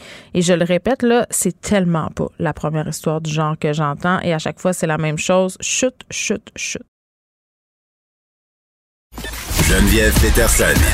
Brillante et éloquente. Elle expose toutes les facettes de l'actualité. Il n'y a pas de vision d'ensemble. Marc-André Leclerc. On fait ça pourquoi, là? Elle fait ça pour le show ou vraiment c'est pour encourager les autres à le faire? Euh, c'est pas clair. Elle sait le faire. Il proposera ça aux Québécois, puis les gens diront oui ou non. Moi, je vois vraiment pas de problème là-dessus. OK, non, mais ça veut dire, elle sait que la meilleure solution... Oui. Faire un débat. Tout le monde sort un peu gagnant de ça. La rencontre, Lefebvre, Leclerc. Salut à vous deux. Bonjour. Bon, Marie-Victorin, écoutez, hier soir, j'étais arrivée euh, à mon téléphone intelligent puis je suivais ça en temps réel. La CAQ qui l'a emporté, euh, Shirley Dorisman. Euh, bon, réaction. je ne sais pas comment vous avez trouvé ça. Est-ce que vous vous y attendiez, Marc-André? Euh, ben, je pense que dans, c'est sûr que quand on regardait les dernières semaines, c'est sûr qu'on disait, ah, tu sais, peut-être que la CAQ, avec l'histoire des CHSLD, est-ce que ça va percoler, le fait que Pierre Nantel était bien, euh, bien ancré, bien connu, déjà un élu euh, dans ce contexte au niveau fédéral. Euh, mais on savait que c'était très serré, les sondages qu'on avait, on savait que ça allait être serré entre les deux. Fait quoi, 4-5% de différence entre les deux. Fait que c'est pas une totale surprise. Donc oui, c'est vrai que la CAQ a remporté. Euh, c'est vrai que c'est une circonscription qui était euh, que, que, depuis 76 là, qui a toujours été le Parti québécois à part là, un petit une partielle en 84 là. Euh, donc à partir de ce moment-là, c'est sûr que on savait que c'était un château fort, mais je trouve que c'est un château fort, oui, mais qui, qui avait été quand même là, son le château avait perdu. T'as rendu un château de cartes. Ouais, mais c'est ça, parce que Madame Madame Fournier avait remporté, là, Catherine Fournier avait remporté, mais seulement avec 7 800 voix en 2018. Puis en plus, elle avait quitté le Parti québécois pour être indépendante avant d'aller à la mairie. Fait que, ça aussi, je pense qu'il faut garder ça en tête. Et, euh, tu sais, pour la CAQ, oui, tu es content, tu une députée de plus euh, dans ton caucus, mais il y a quand même 65% des gens dans le comté qui n'ont pas voté pour toi. Fait que la division du vote, là, Mm. aide, bien entendu, là, euh, François Legault et la CAQ. 36,13% le taux de participation. La CAQ qui avait mis la gomme, là, je m'excuse, les ministres, à voix hier, il y avait des pancartes, bienvenue à l'Assemblée nationale. C'était c'était la grosse affaire. La, la, la directrice de campagne aussi, qui est vraiment quelqu'un d'expérimenté. On voulait qu'elle gagne, là, Madame Dorisman. Oui, ben effectivement, ça, tu fais bien de le dire parce que la CAQ... euh, Il y avait ça, du budget, là. Ben oui, puis on diminue les attentes, mais c'était très important pour eux de remporter la victoire parce qu'une défaite aurait amené, ben évidemment, tu sais, tout un, un discours plus négatif. Donc, la CAQ aurait été sur la défensive. Là, les oppositions auraient pu dire, bon, c'est un message que le gouvernement reçoit sur sa gestion de la pandémie, Ouais. euh, sur sa manière de traiter les dossiers. Donc, tout ce narratif-là, avec une victoire, ben c'est écarté. Donc, c'est beaucoup plus difficile, euh, d'autant plus, puis là, on va en parler après, là, tu sais, des, des, des- résultats des autres partis d'opposition. Mais non, mais pour le Mais PQ, là, par exemple, tout de suite, là, je veux dire, Pierre Ouais. Nantel, ce candidat vedette, t'es pas Mais capable de faire oui. gagner Pierre Nantel, je veux dire, va faire tes devoirs ou va te coucher, là, je sais pas, là. Oui, c'est sûr. Mais on disait tantôt qu'il bon, il y en a plus de château fort pour le Parti québécois, Ouais. ça fait longtemps. La dernière élection, il y a eu 10 élus, députés, donc c'était très peu. Puis, euh, faut quand même, euh, tu sais, le Parti québécois, c'est sûr, c'est une victoire douce amère. là. Ça fait mal, c'est crève-cœur pour eux parce qu'effectivement, ils ont mis beaucoup d'espoir dans la victoire de Pierre Nantel. Mm. Et c'est d'ailleurs, tu sais, la force de Paul Saint-Pierre Plamondon d'avoir été capable d'aller chercher un candidat vedette, c'est Mm. quand même pas rien. Mais il faut rappeler que le PQ a 10 là, dans les intentions de vote nationales. Donc, hier, d'a- d'avoir fait un 30% dans le fond, le Parti québécois a préservé ses, ses appuis. Puis moi, quand je regarde ça globalement, ben c'est la chute très forte. Tu sais, euh, la CAQ aussi, donc a fait un mini, a fait un, un- un certain gain, mais c'est la chute du Parti libéral qui probablement que son vote Ah, est oui. transféré à la CAQ et donc a permis à la CAQ de, de gagner. Mm. Mais là, sont-ils dans la euh, cave, euh, Parti libéral, ou presque? Sont, sont... C'est pas loin de la cave, là. Ben, non, ouais, mais tu sais, je pense que tu sais, pour, pour le PLQ, là, Mme Anglade, là, je dis pas qu'elle aurait cartonné avec 25 ou 30 là, mais je pense qu'hier, là, le résultat, c'est un peu ingrat dans le sens que c'est une course à deux. Hein. Puis je pense qu'il y a beaucoup de gens, même du Parti des, des libéraux de- des autres années, qui ont voté pour la CAQ pour bloquer, pour bloquer le Parti québécois. Là. Je veux dire, quand c'est un duel, là, des fois, il y a un vote là-dedans. Mais je dis pas que Mme Andelade est extraordinaire et le parti. Mais je pense qu'on présentement, un peu comme on a vu dans l'élection française du premier tour, c'est qu'on a deux vieux partis, le PQ et le PLQ, qui doivent faire un examen de conscience. On va tomber dans un long week-end, euh, congé, congé Mm. pascal. Pâques va être décevant cette année. Ben, c'est ça, mais je veux dire, des fois, un peu de chocolat, ça remonte le moral, là, c'est bon, là, mais euh, je pense qu'il faut, il faut, il faut qu'il y ait un état de conscience. Puis, tu sais, le Parti québécois, là, s'ils veulent aller dans un mur avec M. Saint-Pierre Plamondon, c'est leur choix, là. Puis, s'ils veulent que le, le 4 octobre au matin, il y a seulement Pascal Bérubé qui reste du côté de Matane, c'est leur choix aussi. Mais moi, c'est pas la première fois qu'on en parle tous les trois ensemble. Moi, je pense que euh, il- même s'il est tard, on est au mois d'avril, il est pas trop tard. Puis aller chercher François Blanchet du côté du bloc québécois, Ben oui. puis peut-être vous allez avoir une chance de survivre. Mais là, euh, tu sais, hier, ça n'a pas marché dans, dans ça n'a pas marché dans Marie-Victorin. Je sais pas qu'est-ce qu'ils ont besoin de plus là, pour se réveiller. Ben, je le passer sais pas. essayer de survivre. Mais là, les, ben, essayer de survivre, il y a bien des gens qui disent c'est-tu la mort du PQ, mais le PQ, c'est comme un chat, ça a neuf vies. Combien de fois on a dit c'est la fin du PQ? Non, mais c'est vrai. Ben, je veux dire, là, ils sont rendus à leur combienième vie. C'est ça, à Mario, on a- c'est comme à Mario Bros, on a un code de, de triche, puis qu'on peut avoir les, les vies infinies, là, comme quand on joue au Nintendo. Ben, le Parti québécois, c'est que sa force, c'est que, euh, évidemment, son idéal repose sur le projet d'indépendance du Québec. Donc, il reste encore 30% de Québécois qui sont favorables à la, souveraineté. Donc, il y a un bassin là. Et là, le problème, c'est que le Parti québécois est un parti de gouvernance. Donc, euh, c'est pas comme Québec solidaire qui est habitué, tu sais, d'avoir euh, trois, quatre députés. Là, ils en ont dix, sont tout contents. Le Parti québécois veut gouverner. Donc, de se contenter de seulement véhiculer une idée, un projet de société, c'est pas suffisant. Donc, est-ce que le Parti québécois va faire ce virage-là de dire, ben nous, on assume qu'à la prochaine élection, là, on, on est entre guillemets pas dans la course, mais c'est important de faire élire des députés pour que les- l'idée de l'indépendance euh, se poursuive. Bref, c'est sûr que c'est excessivement difficile. Mais tu sais, je regarde le Parti libéral du Canada, il était mort après le scandale des commandites. Bon, ils sont revenus. Les par- le Parti conservateur du Canada, je veux dire, euh, il était rendu à deux députés là, du, dans- du dans- du temps de Jean Charest. Ouais. Donc, c'est possible de revenir. Le problème au Québec, c'est qu'il y a des tiers partis, ce qu'il n'y a pas au fédéral. Donc, Ah les tiers ouais, partis ont réussi, c'est ça, comme la CAQ a réussi à, à prendre sa place, et donc ça laisse pas d'espace. Ben, écoute. La CAQ va chercher à la fois les libéraux, à la fois les péquistes. Ils, ils ont plus, ils ont plus d'espace du tout. Mm. Puis je voudrais quand même parler de Québec solidaire. si Oui, mais attends, euh, on va en parler, mais moi, mon call, c'est quand même que PQ peut pas revenir de nulle part avec Paul Saint-Pierre Plamondon comme chef. Non, c'est ça. C'est ça. Parce Voilà. que ici, tu viens de le dire, tu viens de donner des bons exemples là, de, de renaissance, entre guillemets, là. Mais pour faire ça, il faut qu'il se passe de quoi? Il faut qu'il se passe un électrochoc. Moi, ce M. Saint-Pierre Plamondon, quand il a été élu, je le trouvais le fun, je le trouvais jeune, je le trouvais intéressant. Hmm. Là, là, le constat, c'est que ça Ouais, marche mais pas la dans les sauce prend pas. là, ça ne marche pas. Mais Ouais. ça, tu sais, je veux dire, ils ont le choix, là. Mais c'est- présentement, je pense qu'il il- il faut qu'il y ait un examen de conscience, puis ils ont le temps de, de réaliser, de s'assurer de ne pas tomber à zéro ou un député Hmm. euh, en 2022, parce que c'est là que ça va vraiment faire mal le 4 octobre au matin. Bon, Québec solidaire, Elsie, euh, c'était troisième position quand même? Décevant? Oui, c'est ça. Ben oui, c'est que Québec solidaire, en terminant troisième, c'est comme bon, OK, c'est correct. Mais non, c'est pas correct. Québec solidaire, là, sont là depuis Mm. 16 ans. Donc, euh, c'est un parti, là, c'est pas nouveau. Donc, euh, Mm. euh, il aspire à gouverner. Plus que jamais, Gabriel Nadeau-Dubois a été là, dans l'actualité, l'opposant de François Legault. Québec solidaire avait eu 22% lors de la générale. Ils ont 14% à cette élection-ci. Ma même pas le question- 15 OK, mais est-ce Ouais. que c'est parce que la candidate en question s'était aussi présentée au municipal tout de suite avant? Là, ça a l'air un peu girouette, ces bars. Non? Ça a pas pu jouer? Ouais. Ben, je pense pas que les gens ont voté là. euh, Autant Pierre Nantel ont voté pour le candidat, autant pour Québec solidaire. Je pense que c'est la marque du parti. Je Puis moi, comprends. ce que je ce que je dis sur Québec solidaire, c'est que Longueuil, quoi qu'on en dise, c'est quand même une circonscription relativement urbaine. C'est à côté de Montréal. Il y a les transports collectifs, il y a des groupes communautaires, il y a des campus étudiants. Oui, c'est vrai Donc, s'ils sont pas capables de faire mieux, là, je sais pas où ils vont faire des gains à la prochaine élection. Puis donc, pour eux, c'est quand même une certaine douche froide hier parce que c'est- quoi le- le- la prochaine campagne électorale? Il y a plus beaucoup d'espace euh, où ils vont pouvoir euh, faire des gains s'ils sont pas capables de faire plus que 14 là. C'est quand même très, très faible. Bon, Parti conservateur, Marc-André, euh, incarné par euh, la colorée Anne Casabonne, disons ça comme ça. Oui, c'est quatrième devant le, le PLQ, puis ça, c'est un objectif d'Éric Duhem, hein, c'est de finir Oui. devant un, un des, des partis qui, sont en place. Puis ça a l'air que ça, ça a quand même payé parce que ce matin, là, je disais avant la chronique que euh, on savait déjà qu'il avait été invité au face-à-face à, TVA Mhm. euh, avec la condition de faire 10 dans les sondages. Avec ce qu'on a vu hier dans une circonscription vraiment pas conservatrice, il atteint 10 donc il devrait être correct. Puis également, l'autre débat en français qui va être fait par Radio-Canada et les autres, Mhm. euh, il y a eu une invitation ce matin. Fait que tu, tu vois que la, il y a quand même eu des bénéfices là, à faire la, la campagne hier avec à finir avec 10,4 Fait que Pour lui, c'est objectif euh, rempli. Euh, c'est pas extraordinaire. Je pense que c'est, puis j'entendais M. Duhem dans l'entrevue ce matin, il le dit là, c'est pas extraordinaire, c'est correct, c'est bon, c'est là qu'on voulait être.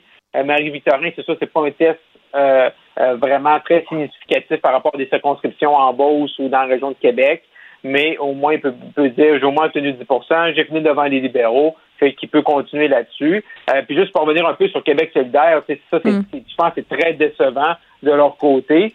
Puis je pense, eux, autres aussi, il faut, faut qu'ils voient un peu, il faut qu'ils réalisent là, la patinoire qui est devant eux. Et le fait que le- la CAQ sont chanceux parce que tu sais, il y a 5-6 partis, puis tout le monde se divise de vote. Fait que dans ce temps-là, ben, tu peux gagner des comtés avec 35% seulement. Elsie, est-ce que tu as quelque chose à ajouter sur le Parti conservateur ou tu t'abstiens? Ben pas tant que ça sur le Parti conservateur, mais sur les. Ben tu sais, c'est sûr que lui. euh, puis j'écoutais le discours. Non, mais je sais pas si vous avez écouté le discours de Anne Casabonne hier, juste euh, avant. euh, Non. En fait, euh, c'était quelque chose. Ah oui? Je l'écoutais. Là, elle disait les valeurs conservatrices, c'est conserver son patrimoine, son territoire. Tu sais, bref, à, à créer comme un nouveau euh, narratif sur ce qu'est un conservateur. Donc, c'est complètement, euh, c'est complètement loufoque. Mais ça va marcher parce que ça va marcher chez, chez une frange de la population qui est tannée justement de l'establishment, des conventions, puis etc. Mais bref, euh, c'est vraiment écouter sur la nouvelle définition de ce qu'est un conservateur. Marc-André, peut-être ça va t'intéresser. C'était vraiment Je suis pas sûre qu'il prend, je suis pas sûre qu'il prend des notes. Vraiment pas sûre. Non, mais tu vois, mais, mais je pense que Mme Casabonne aussi, là, tu sais, comme en bon québécois, le spotlight, là, tu sais, je veux dire, une Ouais, partielle, capable. là, les projecteurs sont là. Ouais. Mais là, c'est là, dans une générale, euh, c'est tout le temps des campagnes de chefs, là, fait que je pense qu'hier, elle a peut-être profité de ces dernières. Euh, de gloire. OK. ouais, Bon, ben. Bon, écoute, Elsie, je sais pas pourquoi, je le savais que tu allais vouloir me parler du Publisac. Je suis certaine que tu as un petit collant dans ta fenêtre qui dit pas de publicité. Ouais. J'ai le même en passant, là, ceci dit. Exact. Puis c'est drôle parce que quand j'ai déménagé chez mon chum, lui, euh, c'est un fervent, euh, il aime ça, là, les, les circulaires. Oh puis, euh, non, un Ouais, oncle! C'est un oncle! Oh non! C'est ça. Donc, donc, euh, ça s'est comme arrêté avec. euh, oui, C'est ça, c'est ça. Donc, euh, non, il a cédé. Donc, euh, effectivement, on a notre petit collant. C'est un débat à la ville de Montréal. Là, ça fait plus de 10 ans, voire quasiment 15 ans que ce débat-là est en cours parce que le, le Publisac, c'est comme le bottin de téléphone à l'époque. Donc, c'était livré à toutes les portes. Puis le Publisac, c'était le dernier vestige un peu de cette époque-là. Ouais. Euh, c'est c'est pas assez date. Puis évidemment, le trois quarts des gens mettent ça directement dans l'évidence. Hey, hier, excuse-moi, hier, j'en ai parlé. J'ai eu reçu, là, je te dirais, une dizaine de courriels d'auditeurs pour me dire avec quoi je vais allumer mon poêle à cette heure. Tu sais, juste pour Ben, te dire, là. Ben, c'est Euh, exactement Il ça. manquera pas, je pense. Non, mais, Mais- c'est comme des mais- sacs en plastique à l'épicerie, hein, tu sais, je veux dire, moi, j'ai j'ai réutilisé, mais là, faut t'ajouter des sacs en plastique pour mettre dans ta poubelle. On a, moi, j'ai environ 200 sacs réutilisables dans mon armoire, Marc-André, euh, ce qui est quand même aussi un problème. Là, donc, à un moment donné, il va peut-être falloir se questionner là-dessus. Mais. Elsie, à la- à l'argument suivant, oui, mais les personnes âgées qui font pas de couponing nécessairement avec les téléphones intelligents, puis tu sais, Maud Boutet me disait hier, euh, qui est recherchiste à cette émission, disait, ouais, mais c'est pas tous les rabais qui sont électroniques. Moi, je m'en sers quand même un peu. Tu sais, il y a des gens à qui ça sert encore. Exactement. Donc, euh, moi, je ne suis pas contre les circulaires, bien au contraire, mais maintenant, est-ce qu'on peut en imprimer Hmm. euh, une certaine Ouais. euh, Parce que là, c'est sur demande. laisse, euh, Exactement. qu'on- qu'on- oui, mais ça, est-ce que vraiment il va y avoir une distribution? Si c'est pas à toutes les portes? c'est Parce que les, les économies d'échelle, ça ne fonctionnera pas à mon sens. Puis C'est d'ailleurs ce que plaident euh, les gens chez Trans- Transcontinental. Oui. Mais euh, tu sais, on peut en mettre dans les gens coutus, euh, dans les centres communautaires, en mettre dans les épiceries. Puis là, les gens prendront leur circulaire. Euh, c'est 11. La statistique, j'étais quand même impressionnée. On, les imprimés publicitaires représentent 11% des matières traitées dans les centres de tri à l'heure actuelle. Non, mais c'est quand même énorme, 11% Donc, ça ne pouvait Mhm. plus durer. 800 000 circulaires et feuillets publicitaires sont distribués sur le territoire chaque semaine. Donc, c'est beaucoup d'argent. Ceci dit, il y a quand même les journaux locaux. Euh, il y a des revenus publicitaires associés à tout ça. C'est ça. Donc, euh, il y a quand même, euh, c'est ça, c'est pour ça que cette décision-là n'avait pas été prise avant à Montréal parce que, euh, comme tu mentionnais, il y a des personnes plus démunies qui s'en servent, les groupes communautaires. Puis aussi, ben, c'est ça. Donc, la, la, la presse locale euh, se finance beaucoup par ça. Donc, il y a vraiment un enjeu là au niveau de l'information euh, Bon, dans, dans nos Mais comment. Ouais, j'ai peut-être manqué ce bout-là, mais comment, comment les gens, mettons, à Montréal, vont signifier qu'ils veulent ou, ou non le, le public sac? Ben, il faut que tu faut que t'écrives, je pense, sur le site ou quelque chose. Mais tu sais, Léa Streliski me disait hier que c'était là que son amour du public sac allait cesser. Là. À partir du moment où il faut que tu fasses une démarche pour l'avoir. Là. Pas sûr que Exact. ça va se bousculer au portillon. Mais regardez, profitons des derniers instants qu'il nous reste avec ce vestige du passé. Un coup. Au revoir. Au revoir. Bye. Vous écoutez Geneviève Peterson. Cube Radio. Et on est avec le docteur Lucie Hainaut, médecin vétérinaire. Salut, Lucie. Salut, comment ça va, Geneviève? Ça va bien? J'ai envie de te demander si tu aimes regarder les rabais dans ton public sac. Euh, ça fait des années que je ne veux pas de public sac, fait Oui. que je suis bien contente, moi. Mais euh, toi, t'es, paraît- t'es chanceuse, ils t'écoutent parce que moi, même si c'est marqué pas de publicité, pas de public sac, bien entendu, souvent, les gens qui le passent le mettent quand même parce qu'ils sont payés au public sac qu'ils laissent aux portes. Hein? Ah oui, hein, ben je sais pas. Les miens sont très respectueux. Il n'y a pas de public Bon, ben, t'es chanceuse. des années. T'habites dans un bon quartier. OK, on parle euh, de chats. Moi, à un moment donné, euh, j'ai eu un problème avec un de mes chats qui avait rien à voir avec le problème dont on va discuter aujourd'hui. Je me suis rendue sur un site de comportement félin. Je vais pas le nommer pour pas faire une pub gratuitement. S'ils veulent de la pub, ils en achèteront. Mais ce que j'ai envie de te dire, c'est que parmi les problèmes les plus communs euh, qui étaient décrits sur ce site-là, c'était les chats qui mordent quand on les flatte. Oui. Ça revient souvent, Mhm. souvent, ça, paraît-il. Oui, parce que les gens, on aime ça.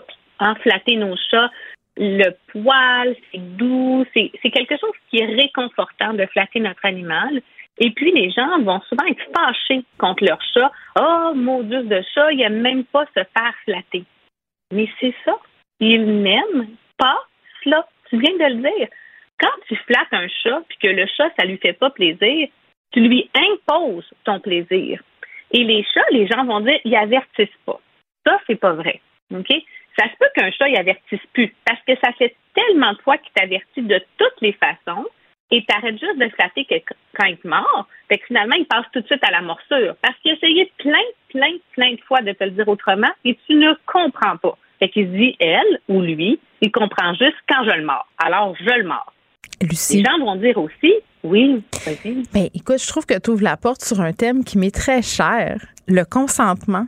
Les gens, Je- les gens Oui. pensent que leurs animaux de compagnie sont à leur disposition pour leur bon plaisir, c'est-à-dire puis c'est vrai que c'est ça fait partie du fun d'avoir un chien ou un chat, de le cajoler, euh, de le prendre sur soi, de passer du temps. Tu sais, on veut écouter la télé avec son chien ou son chat, on veut se coucher avec le soir pour, je sais pas, lire un livre.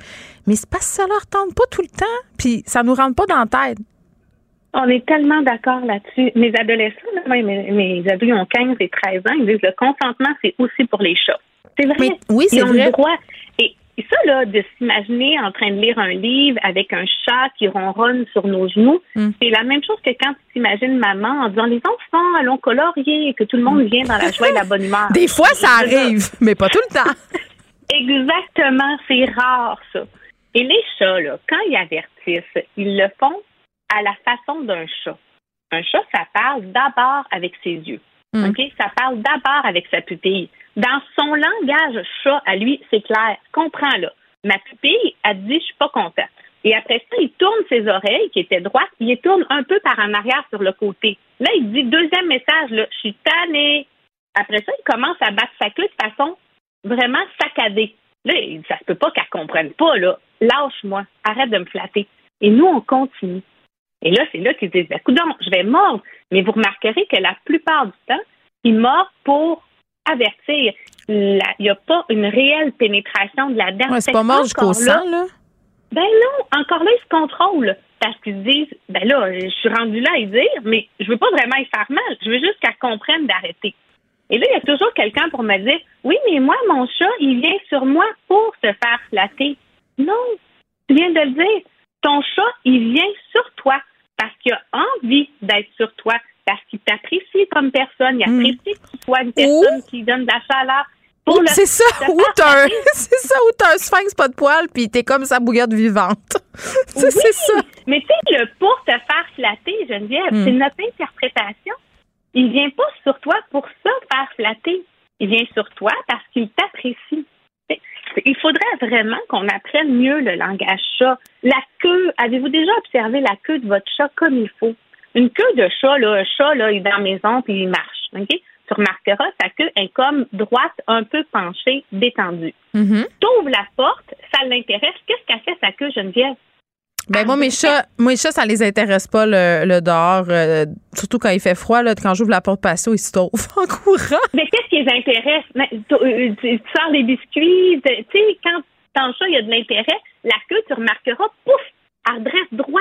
Ouais. Ça, ça veut dire je suis intéressée par ce que tu fais. OK? Après ça, les, les oreilles par en avant, intérêt aussi.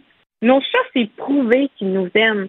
Ça fait des milliers d'années que les chats vivent avec les humains. Ils nous sont attachés. Mais se faire flatter, ce n'est pas une preuve d'amour pour un chat. Et vous remarquerez que le chat, devant une menace, sa première idée, c'est de s'en aller. Il rentre quelqu'un dans la maison qu'il ne connaît pas, à moins que ce soit un chat super sociable, son idée, c'est de s'en aller. Il n'en veut pas de trouble. Fait que pour vivre avec nous, puis sans venir s'asseoir à côté de nous, écouter la télévision ou quand on lit, ou être proche de nous, c'est toute une preuve de confiance. Hmm. Il dit, toi, là, je recherche ta compagnie. Ah Mais oui. ta compagnie, tu veux pas dire flatte-moi.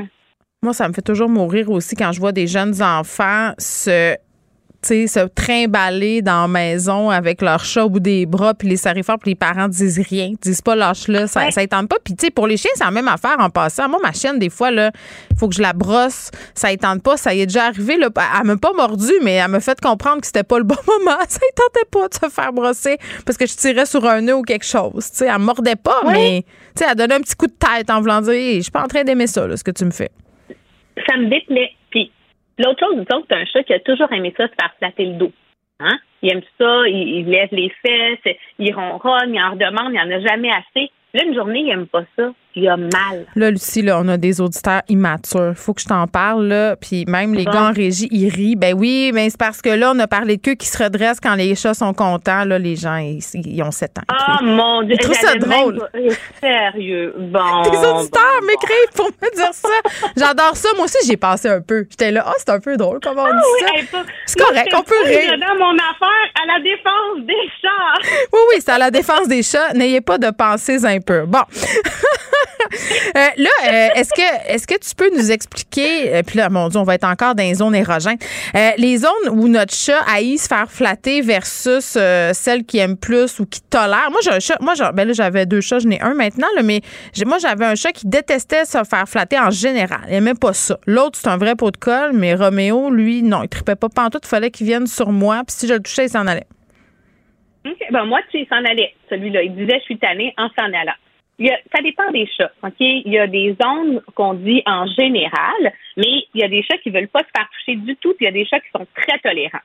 La majorité des chats, là, aiment pas ça se faire toucher les pattes, surtout les chats qui ont été dégriffés. L'arrière-train, les parties génitales, le ventre. Je sais pas d'où ça vient notre idée de tant vouloir leur caresser le ventre. Ils aiment pas ça. OK? La queue, la croupe, c'est des zones qui peuvent être tolérées par certains chats. Les zones où est-ce que, en général, il y a plus d'appréciation, c'est la tête, la nuque, entre les omoplates, là, entre les deux épaules, Mm. juste en avant, le- sur le dos, juste devant la queue. Ça, c'est des places où est-ce que tu as plus de chances que ce soit toléré. Mais toléré, ça ne veut pas dire non plus Mm. apprécié. J'ai une question. Il y a une auditrice qui m'écrit pour savoir si les chats, ça peut être possessif de leur maître. C'est-à-dire, mettons là, que t'es la nouvelle blonde ou le nouveau chum et que là, t'arrives chez la personne en question puis son chat te mord les chevilles. Ouais. Le, non. Il y a beaucoup de comportements comme la jalousie qu'on ne revoit pas vraiment chez l'animal. C'est des interprétations qu'on en fait en prenant le comportement de l'humain. Ah, C'est nous qui sommes jaloux. Eux, ils sont beaucoup plus gentils que nous. Par contre, ça peut être un comportement de chasse qui est reproduit. Ah. Parce que les chevilles sont pas associées à cet humain-là. Les chevilles sont associées à Hum, quelle belle proie à chasser. Puis le comportement de chasse, c'est un comportement normal de l'espèce féline. Fait que c'est beaucoup plus ça. C'est pour ça que des fois, les gens vont dire, on dirait qu'ils chassent euh, les enfants. Oui, ils chassent parce qu'ils les reconnaissent pas comme l'humain de la famille. Ils voient des pieds. Ça, c'est le fun à chasser. Est-ce qu'il y a d'autres raisons pour lesquelles les chats peuvent mordre? Oh mon Dieu, plein, plein, plein. Ils, ils vont mordre pour se défendre. Ils vont mordre s'ils peuvent pas fuir. la principale raison, c'est mort par état de stress ou par douleur. Hein? Quand, mais disons, tu as super mal au ventre, Geneviève, puis que je te touche le ventre, puis tu es Ah dans une ça. situation où tu ne peux pas dire lâche-moi, tu vas toi aussi repousser la personne. C'est un sentiment de, de vie, ça. Alors, la grosse raison des morsures, c'est par stress ou par douleur. Et c'est en général un comportement qui est réservé à la toute limite. Je t'ai dit de toutes les façons de ne pas faire ça. Les cas de morsure dans les familles, par exemple, quand on prend les chiens ou les chats, quand on examine l'animal, souvent c'est associé à une douleur. Hein? Comme le chien de la famille, disons, a toujours, toujours été gentil, on comprend pas. L'enfant s'est approché de sa tête pour lui donner un câlin. Il a toujours aimé des câlins. C'est des amis depuis toujours. Je comprends pas, je comprends pas. Pouf, grosse, grosse otite sur le chien. Ben, c'est ça. Il aime cet enfant-là. Il Donc- j'ai mal. Ben c'est ça. Si notre animal se met à mordre et tout ça, il faut quand même voir si c'est pas d'origine physique. Puis sinon, il y a des comportementalistes qui existent sur le marché. Que Oui. te dire. Et puis, 90 des chats en haut de 10 ans font de Ils ont de la douleur. Donc, quand on les flatte, même si on a l'impression qu'on flatte pas fort, on flatte trop fort pour ce qu'ils peuvent endurer. Un chat, là, ça pèse 12 à 15 livres. Imagine 12 à 15 livres en douleur. L'arthrose, il y a beaucoup, beaucoup d'arthrose au niveau de la colonne vertébrale. C'est inconfortable. Alors, il veut continuer à être avec toi, mais il veut pas avoir cette douleur-là. Bon, lâchez vos chats, arrêtez de les flatter tout le temps, achetez-vous des toutous. Vous pouvez faire ce que vous voulez avec. S'ils n'aiment pas ça, oui. S'ils S'ils n'aiment pas ça, mais- ils ont le droit de dire non. Exactement. Le consentement chez les animaux, quel bon sujet. Docteur Luciano, merci beaucoup. Ça fait plaisir, Geneviève.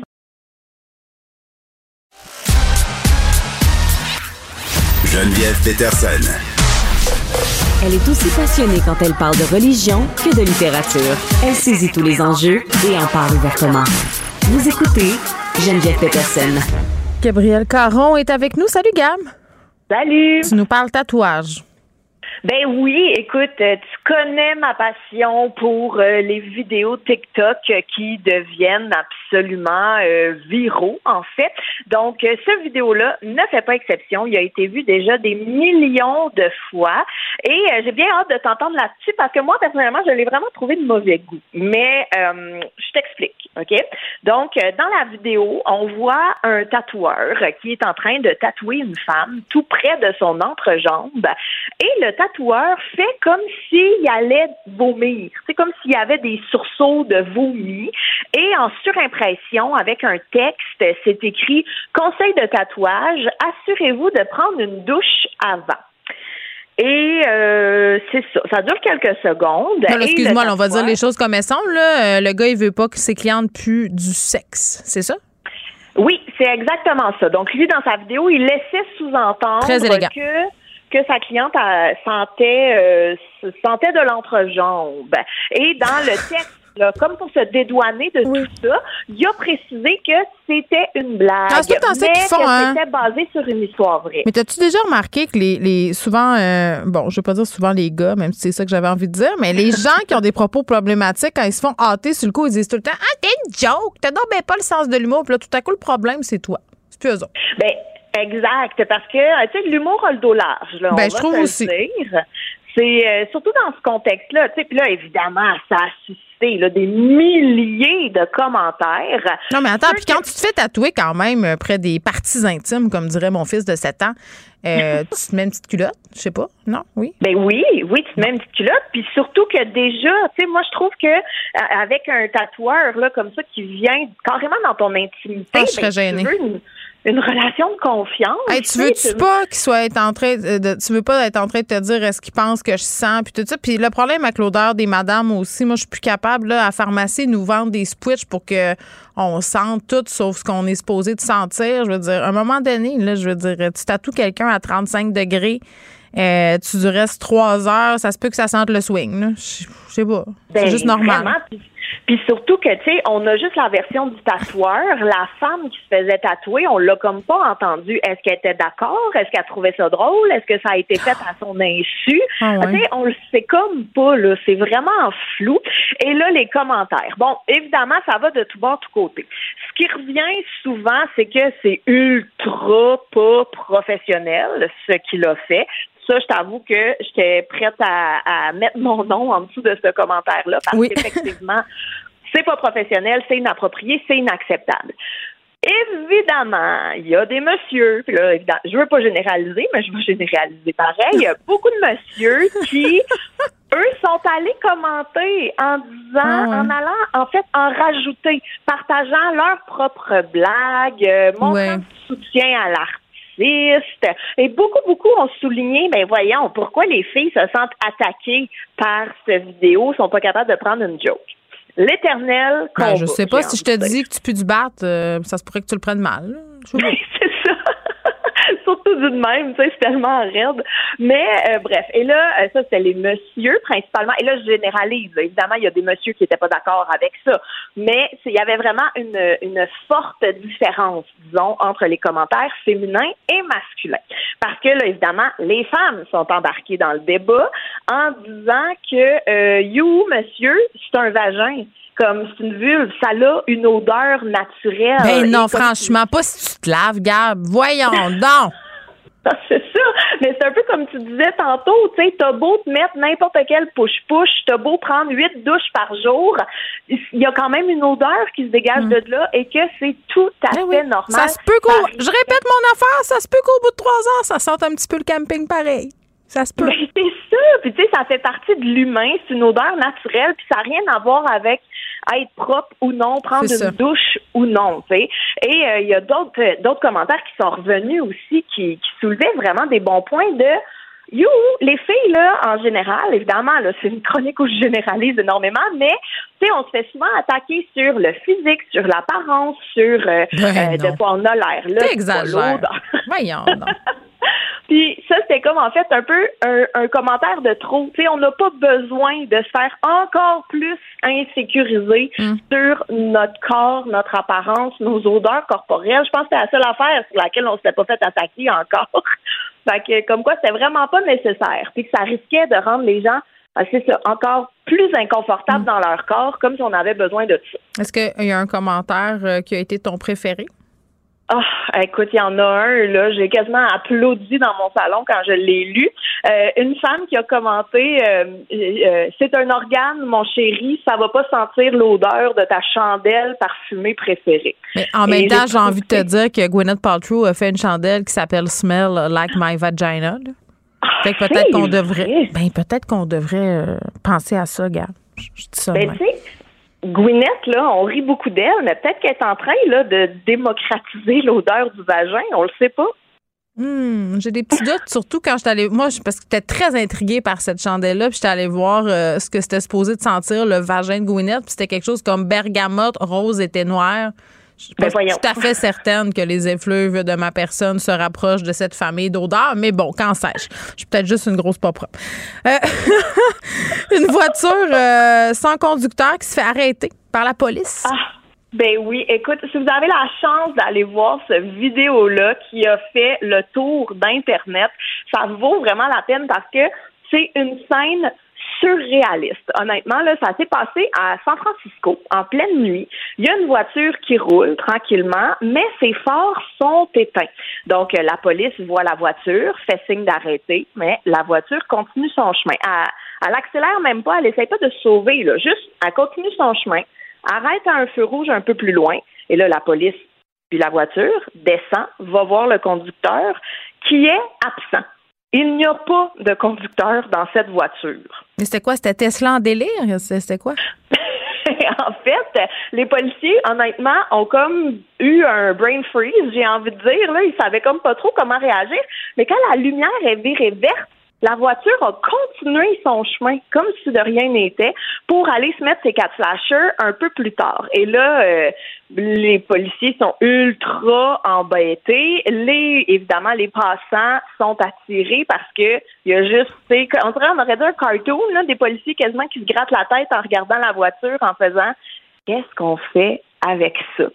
Et euh, en fait, l'auto, c'est une auto de la compagnie Cruise qui se trouve à être un genre de robot taxi J'ai pas vraiment d'autres mots pour expliquer ça. Là, c'est vraiment une auto sans conducteur, une voiture Est-ce que tu l'appelles, elle vient, puis euh, c'est un taxi, c'est ça?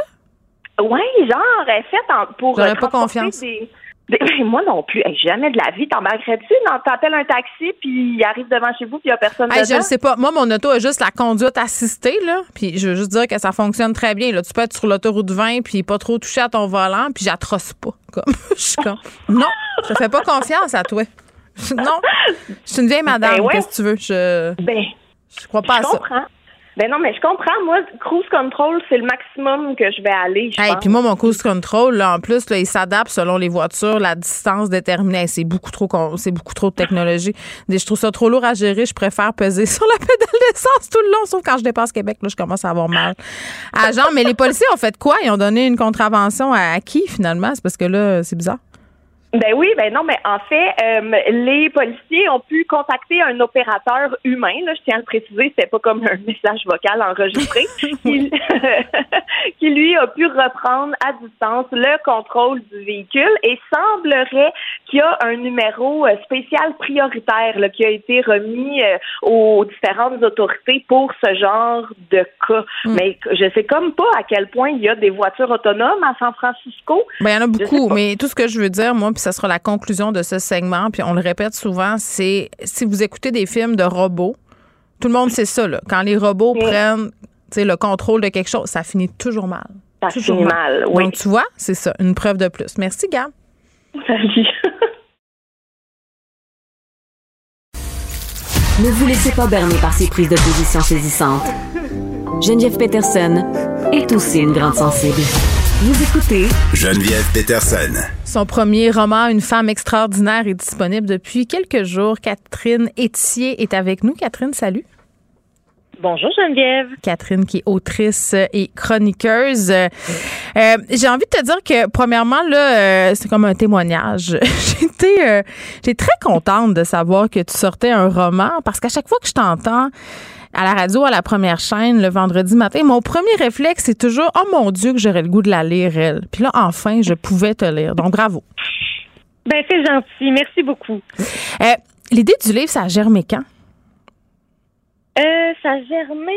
Disons que euh, l'idée a vraiment, c'est vraiment euh, enraciné en moi quand euh, j'ai vu en fait il y a quelques années, je crois que c'était en 2018. euh, le passage d'Hubert Lenoir euh, à Tout le monde en parle, c'est un artiste que j'admire beaucoup, que, que, que, que j'attends toujours avec enthousiasme. Et ben c'est ça, c'est, c'est, c'est un artiste euh, très libre que j'ai l'impression parfois qu'on qu'on accueille un peu comme un personnage, qu'on accueille un, on accueille un peu euh, c'est un peu comme les, les Jean Leloup de, de ce monde là, tu sais euh, ce sont ce sont des, des créatures puis des fois on les prend pas tout le temps au sérieux, ce qui est un peu euh, un peu idiot, mais bon, c'est comme ça. Et Hubert euh, flamboyant comme il l'est, il est euh, il a il s'est confié, il s'est ouvert le cœur et il a dit que parfois il avait envie, pardonnez-moi l'expression, de se crisser en feu. C'était euh, il a dit comme ça. Et euh, ça a surpris tout le monde. Euh, les gens, tu sais, c'est sûr, sur, sur le coup, ça, ça a suscité un silence. Les gens se sont demandé si c'était c'était euh, sincère et, et ce l'était, ce, ce l'était dans mon salon, du moins ce l'était, et euh, ça a été vraiment balayé du revers de la main par euh, par Dany Turcotte, que, que j'aime bien, mais il y, a, il y a eu le réflexe que tous les gens ont euh, en général quand on confie ces idées-là, quand on les lance dans l'univers. Il a dit ben voyons, on dit pas des choses comme ça. Et donc il y a eu un grand fret, puis ben, l'émission a poursuivi, s'est poursuivie. Et moi j'étais j'étais stupéfaite dans mon dans mon salon, j'étais en colère, j'étais en peine euh, parce que ça demande. euh, Tu sais, j'ai l'air de faire une grosse patente avec ça. Là, justement, qu'Hubert a dit ça sur le fly. Mais Non, mais j'avais aimé ça, moi, qui disent ça. En fait, un peu de Ben, aussi, spontanéité dans le milieu médiatique. ça. Tout à fait. Ben moi aussi j'ai adoré ça. Puis tu sais, je veux dire, il, il parlait à des milliers de gens là Mm. à qui c'est déjà arrivé d'avoir de nourrir ces pensées-là. Fait que ça fait tout. Tu sais, ça demande énormément de courage puis de gaz que de dire ça, de formuler ces mots-là en plus à la télé, Mm. puis de se faire à revirer de bord de même. euh, c'est très. hum, je dirais que c'est violent. fait que ça m'a ça m'a donné. euh, ça a été la bougie d'allumage pour euh, Ouais. écrire ce récit sur. Sur la façon dont on a de, de, de, de, de ne vouloir voir que le beau chez les gens, de, de ne vouloir euh, de, souvent pour leur bien, là, parce que c'est, comme ça qu'on fonctionne. Tu sais, prends un bon verre d'eau, va te coucher, euh, mange une pomme, puis la vie va être belle. Il n'y en a pas de dépression, ça n'existe pas. Mm, ben oui, puis quand on demande aux gens comment ça va habituellement, on n'est pas très très intéressé d'avoir la vraie réponse. Non, c'est ce que j'ai envie de te non, dire. ben c'est ça. Il faut surtout pas confier ces pensées-là. Là. Exactement. C'est jamais le bon moment. tu racontes euh, l'histoire donc de Corinne euh, Gazelle qui entretient un, un certain type d'idées noires. C'est ce que j'ai en- envie de te dire. Euh, c'est un personnage que, pas juste moi, là, bien des gens ont senti très près de toi. Là, vous avez sensiblement, guillemets, la, la même vibe, le même parcours, puis tu te revendiques quand même d'une certaine autofiction. Euh, puis tu sais, je, puis je trouve ça, je trouve ça toujours délicat de parler d'autofiction à une autrice parce qu'on dirait que c'est tout le temps un, un genre qu'on utilise un peu pour minimiser l'écriture des femmes. Tu comprends ce que je veux dire? Ah oui, ah c'est vrai que tu vois, j'avais pas pensé à ça. Oui, j'étais comme mal de te parler de ça en. Oui. partant, l'autofiction. J'étais comme encore un récit de femme intime, mais c'est pas ça, là. Oui, oui, oui. Ah, c'est vrai. Ah mon Dieu, je pensais à ça toute la journée. Bon. mais c'en est un Mais- récit d'autofiction quand même. Oui, tout à fait. C'est un récit qui est très près de moi. Euh, je sais pas si c'est, c'est un grand classique des, des, des premiers romans où on on se tient près de, de ce qu'on de ce qu'on a vécu. Le, le, le- thème dont j'avais envie de que j'avais envie d'aborder, ben je le, je, le- traîne avec moi depuis depuis longtemps. Puis les circonstances ont fait en sorte que tout s'est aligné euh, pour que ça soit.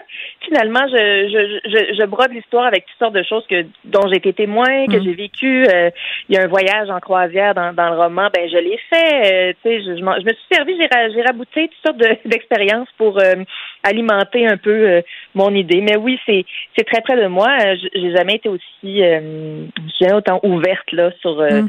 sur ce qui se passe dans ma tête, puis euh, dans, dans ma petite thoracique. Colin, ben, je- un autre mot qui m'énerve, courageuse, mais je lisais, je lisais une entrevue euh, que tu as accordée à Marc Cassivi euh, dans la foulée de la sortie de ton livre, puis tu dis j'ai appelé ma mère, tu sais, avant la sortie euh, pour dire hey maman, tu sais, c'est de la fiction. Ça me fait rire parce que j'ai fait exactement la même affaire avant la sortie de l'ADN. Ouais, j'ai appelé ma mère, mais je sais pas si ta mère est comme la mienne, mais les mères elles s'inquiètent toujours pareil, tu sais.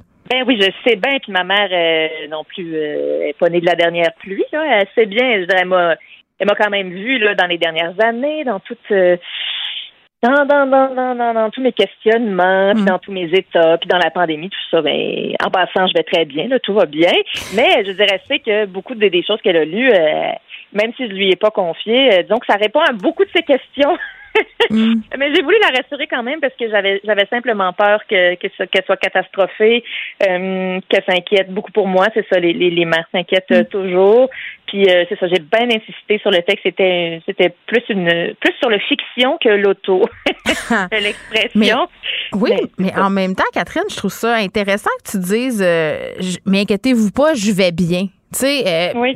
puis c'est- il y a plusieurs affaires là-dedans. La première, je trouve, c'est de, de toujours penser que les gens qui vont pas bien vont pas bien 24 heures sur 24. Tu sais, euh, Oui, souvent, on- ça. non, mais on voit ça, tu sais, les gens en dépression, tu fais, ben là, pas en dépression, ces médias sociaux, rient. Tu sais? Exactement, mais c'est que tu sais quelqu'un qui est en dépression, quelqu'un même qui peut avoir euh, à un moment ou à un autre des idées suicidaires, ça, ça ne les définit pas là. Mais ça. je pense que c'est un réflexe, c'est un petit réflexe, mais tu fais bien de le noter, c'est un petit réflexe de, de protection, de dire que je vais bien, parce que ben bon d'une part c'est vrai je vais bien, mais euh, c'est surtout parce que euh, puis c'est c'est pas ce que tu fais dans cette entrevue présentement, mais les certaines entrevues parfois j'en ai donné beaucoup, puis tu sais Mm. on, on est beaucoup dans le ok on veut savoir, Elle veux-tu vraiment se tuer, on dirait que des fois Ouais. ça, Ouais, on aime ça on du roman, là, on est dans une oui. entrevue, tu sais, de type euh, showbiz de Hollywood. Fait que ces affaires-là m'intéressent moins. Mais puis tu aurais je me peut-être des chances de faire le front de la semaine. Ben écoute, je me parlais. croise vraiment les doigts. Je me croise les doigts. Rêve. Ou, euh, ou, euh, c'est ça, le Allopolis. Là, tout, tout dépend. Je sais pas si ça existe encore, mais en tout cas, ce serait un grand rêve. Mais en même temps, Catherine, parce que, tu sais, tantôt, j'ai dit un mot, un autre mot que j'aime pas, courage. Tu sais, Oui. comment je pourrais bien dire ça? Euh, tu sais, le, le- le rapport à être fort dans les médias, à jamais plier, à jamais craquer, parce qu'on fait des métiers euh, qui sont quand même, somme toute, assez exigeants, où on n'a pas le droit de craquer vraiment, où on n'a pas le droit à l'erreur. D'ailleurs, le rapport au védétariat de la narratrice est assez intéressant. On va y revenir. Mais ce que tu avais peur, justement, après dans- à la lecture, de- d'après la sortie d'une femme extraordinaire, que les gens du milieu te voient autrement?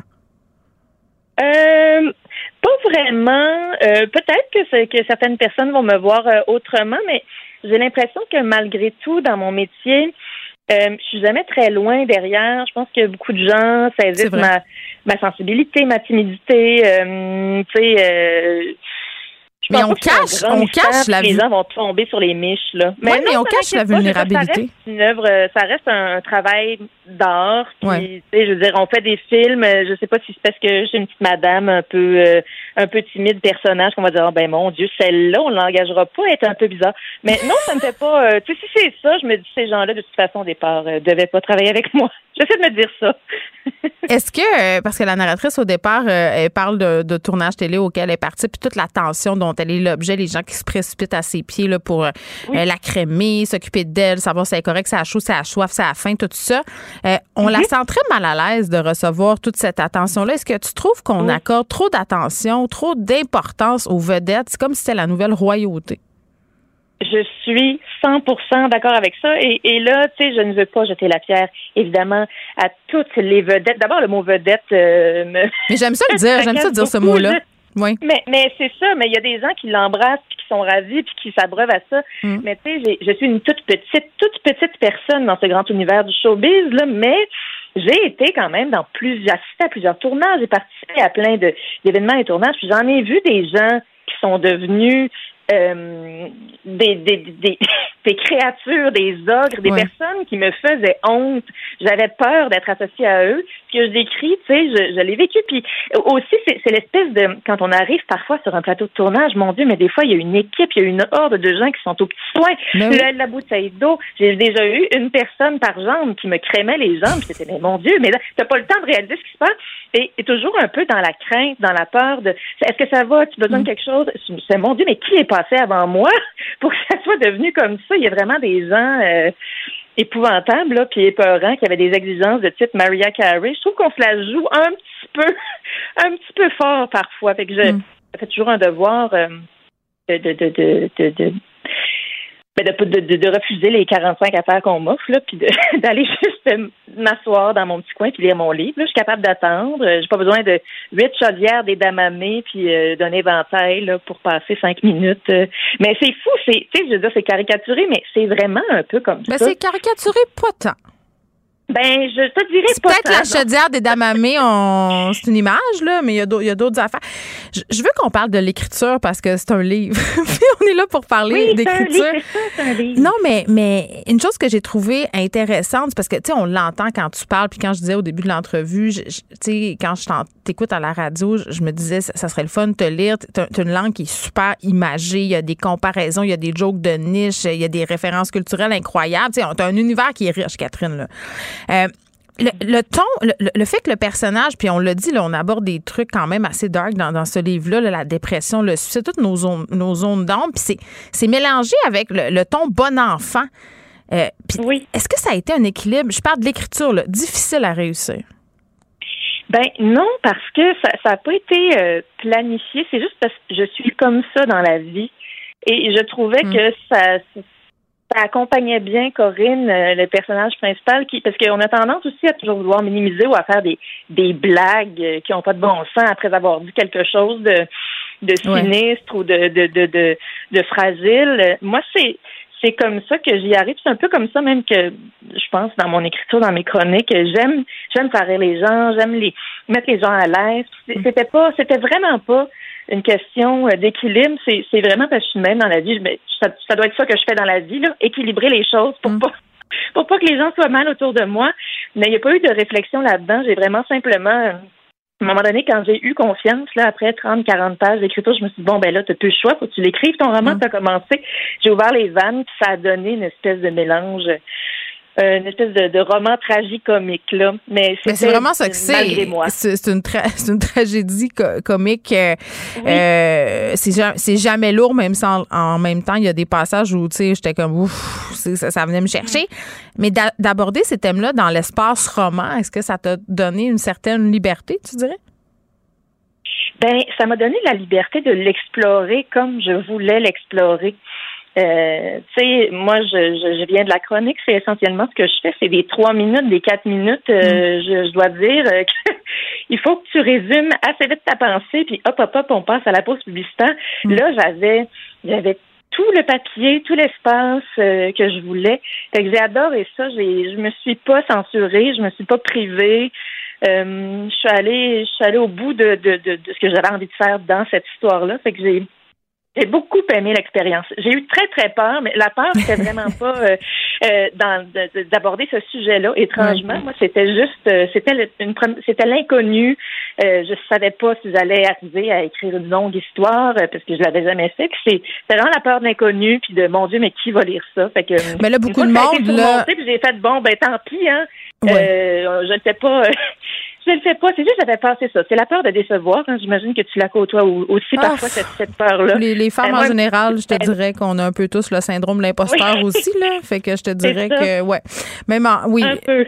Et puis, bon, est-ce qu'il y a du monde qui vont lire, là, juste pour te rappeler que tu es numéro un au palmarès, Renaud Bré au palmarès, ben, oui, oui, donc, tu sais, juste, colle-toi une petite note dans ton miroir de salle de bain, puis relis-la. Hey, je m'en voudrais, là, on n'a plus de temps, mais je, je veux absolument qu'on souligne la, la, la magnificence de l'illustration euh, de la page couverture. Charline Bataille, euh, on voit une femme, euh, viscères ouvertes, un monstre se cache dans ses entrailles. Il y a même un scutigère véloce, donc moi, tu es venu me chercher, un serpent. C'est comme un... Ben oui, je sais, c'est c'est extraordinaire. Ma fille, un matin, j'avais ton livre sur le tableau de bord de mon auto, puis elle me dit Ah, maman, je sais pas si j'aime ça ou si ça me fait peur. Puis je trouvais que c'était parfait. Je trouvais que ça résumait ben excessivement bien ce que c'est une femme extraordinaire. Tout à fait. Oui, c'est vrai. C'est ben vrai. Elle a 12 ans. Parfait.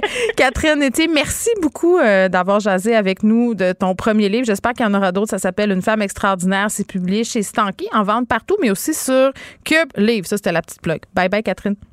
Bye Geneviève, merci. Geneviève Peterson. Rebelle dans l'âme, elle dénonce l'injustice et revendique le changement. Léa Strisky. Mais je veux que tu le saches que ça a un effet. Mathieu Cyr. Ouais, mais ça, c'est vos traditions, ça. La rencontre. Il y a de l'éducation à faire. Faut avouer que je suis pour la démarche. La rencontre Strisky-Cyr. Bon, salut à vous deux. Salut. Bon, on continue euh, notre discussion environnementale à saveur Publisac, euh, Léa, aujourd'hui. On commence par parler des attaches à pain en carton. Non, mais toujours dans ma fibre de ma tante, tout oui, le monde. Ça. Il y a une autre, il y a une autre affaire qui m'horripile dans la vie, au-delà de, des graffitis. Ce sera un autre dossier où est-ce que maman n'est pas contente. Euh, les attaches à pain en plastique je les haïs, OK? Je les haïssais déjà avant de lire cet article extraordinaire que j'ai découvert, euh, qui sera mon sujet du jour. Je ne sais pas pourquoi elles traînent tout le temps les attaches en plastique, sont laides. J'ai jamais envie de les remettre sur le sac à pain. Ça, c'est un autre dossier. Euh, il y a plusieurs personnes. Les, gens ne gèrent pas leur sac à pain tous de la même manière. Les sacs de lait aussi, même combat. Les sacs de lait, c'est pareil. Donc, les sacs à pain, il y a plusieurs écoles. Il y a ceux qui prennent la mode attache puis qui la remettent plus jamais sur le sac. Puis il y en a d'autres euh, ben, qui sont un petit peu plus psychopathes, puis eux qui se font une obsession que dès que tu as pris une tranche de pain, il faut absolument que tu remettes la tâche en plastique. Moi, dans ma vie, ça traîne. OK? Ça traîne, il y en a partout. Puis, évidemment, euh, dans notre merveilleux univers, vu qu'on est énormément sur la planète, imagines-tu le nombre d'attaches en plastique qu'il y a un petit peu partout dans la nature depuis quoi, des dizaines et des dizaines d'années. Mais là, incroyablement, le progrès voit On va en avoir en carton. Et c'est ça que je trouve extraordinaire avec le 21e siècle, je sais. Là, on en fait, ils sont, sont solides en plus, là. Puis c'est une compagnie québécoise qui fait ça, puis c'est des petites attaches en carton 100% recyclables. Puis ce que je trouve incroyable au 21e siècle, c'est qu'on réinvente absolument rien. Hein. On a juste créé énormément de pollution sur la planète en genre 40, 50 ans. Puis là, on est en train de redécouvrir des affaires qu'ils avaient au début du 20e siècle, avant qu'on mette de la pollution absolument partout. Comme par exemple, quand tu vois des moutons qui mangent de l'herbe dans les parcs, puis là, on est comme, ben, regardons, ils coupent le gazon à la place d'avoir des machines qui polluent puis qu'il faut qu'on pousse puis qui fonctionnent à l'essence, on a mis des moutons. Fait qu'au 21e siècle, c'est ça qu'on fait. On est en train de redécouvrir le tramway aussi puis on se trouve super intelligent. Puis avec les attaches à, pain, c'est la même affaire. Fait que là, c'est quand même une très, très bonne nouvelle, c'est pas juste des... Mais Léa, t'es-tu partie euh, chercher du pain dans l'armoire? On t'a perdu complètement. T'es, t'es en boîte à pain. Mathieu, est-ce que t'es team euh, je remets mon attache ou, euh, je, ou euh, laisse non, traîner? Moi, je suis suis team. Euh, Toi, t'es team, tu manges pas de pain. Oublie la tâche, ça s'en va. Oui. Euh, moi, je suis, mais, mais je suis pour, euh, je suis pour les attaches à pain en, en, en, papier côté puis en carton côté environnemental. Par contre, je dois dire qu'en tant que guitariste, les attaches à pain font d'excellents pics. C'est vrai? Quand t'es mal pris. oui, c'est vrai, t'as bien raison. Bon, Léa, euh, t'es revenue. Là, ces fameuses attaches-là. Non, mais t'étais comme parti un petit instant. Ces attaches-là, on va pouvoir les trouver euh, globalement partout. Je, je veux dire, est-ce que vont, on va Ben là, tout ça- remplacer? Ça va être le grand remplacement de l'attache à pain? Ça va être le grand remplacement, exactement. Puis là, je sais pas exactement où est-ce que vous m'aviez perdu, mais sauf que ce que j'étais en train de dire, c'est que c'est ça, c'est pas juste des petites boulangeries artisanales, parce qu'il y en a qui utilisaient déjà ça, qui était granola depuis bien longtemps, puis qui avait ça. Mais là, c'est quand même des géants, là. Tu sais, là, c'est là, c'est les, c'est les, Villaggio, Bon Matin, les pains pommes. OK. Parce que tout ça, ça Les va- pains du oui, oui. commerce, là. Ah oui, c'est ça. C'est 200, c'est quand même 200 tonnes métriques de plastique par année qui vont être Bon. remplacées Wow. par du carton recyclable. Une Et en excellente fait, nouvelle. Et elles sont compostables en plus. Fait que tu vois, comme l'affaire du Publisac, là, où est-ce que c'est long avant qu'on embraye, au moins, il y a des petites affaires où est-ce que t'es comme, OK, c'est long, mais à un moment donné, on la. Fait que voilà. Mais là, parlant de Publisac, t'as trouvé la solution pour que cette entreprise-là continue d'avoir des adhérents? Ben, sais-tu, c'est vraiment bizarre la psychologie humaine, hein, parce que là, maintenant qu'ils nous enlèvent le Publisac, c'est la première. Ben oui, c'est la première fois que j'ai ressenti la mini flamme de Taku qui avait des rabais intéressants dans le Publisac, puis je le savais pas. C'est comme quand ils ont fermé euh, l'excentrice ou la boîte noire. On n'était jamais allé, mais là, tout à coup, on Ben, avait vraiment le goût d'aller voir un film de répertoire. Fait que là, exactement. Alors là, si monsieur et madame Publisac, euh, ceux qui, c'est transcontinental, en fait, si jamais ils veulent absolument que le monde s'arrache des Publisac, faites vraiment, faites-nous ressentir comme c'est un service gratuit, tout le monde. On vous livre à votre porte parce que vous êtes tellement spéciaux. Puis en plus, avec l'inflation, puis à quel point la nourriture coûte cher, ben on vous met des rabais gratuitement livrés à votre porte. Je te jure, s'ils font une campagne de même, ça va marcher. Puis malheureusement, on va relancer les à cause de ça. Basé sur notre trouble de l'opposition collective. OK. Oui! Et sur ce sentiment de je suis spécial, on me donne quelque chose de gratuit. Ça fonctionne beaucoup, en marketing. Le rêve d'habiter dans une mini maison, moi, c'est un rêve que j'ai déjà caressé, mais évidemment, je revenais vite à moi en me disant Geneviève, tu as trois enfants, c'est un peu impossible. Mais il y a bien des gens qui voient dans les mini maisons une espèce de solution à toutes sortes d'affaires, un, environnementales, deux, euh, au prix absolument fou du marché, l'inflation. Mathieu, toi, tu voulais nous parler de la popularité de ces petits habitants. Oui, ça a vraiment gagné euh, du galon euh, pendant la pandémie parce que justement les les, euh, les matériaux de construction ont bondi. Le, le prix des matériaux de construction c'est complètement cinglé. Euh, fait que quand c'est rendu que ça te coûte 800 dollars pour trois, deux par quatre, tu regardes d'autres options et la mini maison est une bonne option. Il y a une entreprise de Trois-Rivières qui s'appelle Atome. Atome qui euh, qui fait des, des, des, des affaires d'or, euh, disons-le. Leur carnet de commandes a doublé depuis l'année passée. Et le gros de leur commande vient de la région de Toronto où ça coûte 82 millions pour un 3,5. Euh, et c'est, c'est, c'est, c'est vendu aussi euh, dans plusieurs municipalités, un peu partout au Québec, il y a des gens qui achètent ça. Mais t'en parlais justement, euh, tu as parlé que ça t'intéressait peut-être de faire ça dans le temps. Oui, mais mon Euh, chum m'a découragé. Là. Aucune valeur de revente, c'est pas adapté pour le climat nord-américain bien souvent. C'est plein d'affaires. là. Exactement. Mais plus comme un chalet. Oui, mais même un chalet, c'est pas beaucoup de valeur de revente. Mais c'est, c'est, c'est parce que premièrement, c'est tout petit. Euh, faut que tu sois capable d'habiter là-dedans. Tu sais, c'est super beau sur Instagram. là. C'est ça, c'est ça. C'est comme la van life. enfants, ah ouais, comme, exactement, c'est comme la van life, mais oublie ça. là. il suffit que tu aies trois, quatre morceaux de linge sale qui traînent, puis tu sacres à tous les matins. Là, voyons, tu peux pas être dans la douche en même temps que sur le bol pendant que tu te fais des pâtes. Là. Fait que tu as besoin de plus d'espace que ça dans la vie. En tout cas, moi, moi, pour mon cas, oui. Bravo à ceux et celles qui sont capables de vivre en famille là-dedans. Tout seul, c'est correct. Mais sinon, tu sais, c'est- imaginez-vous vivre dans une chambre d'hôtel, mais à trois, puis, par- puis tout le Mais temps. ma- Mais Mathieu, C'est c'est quoi la taille? C'est quoi mini maison exactement?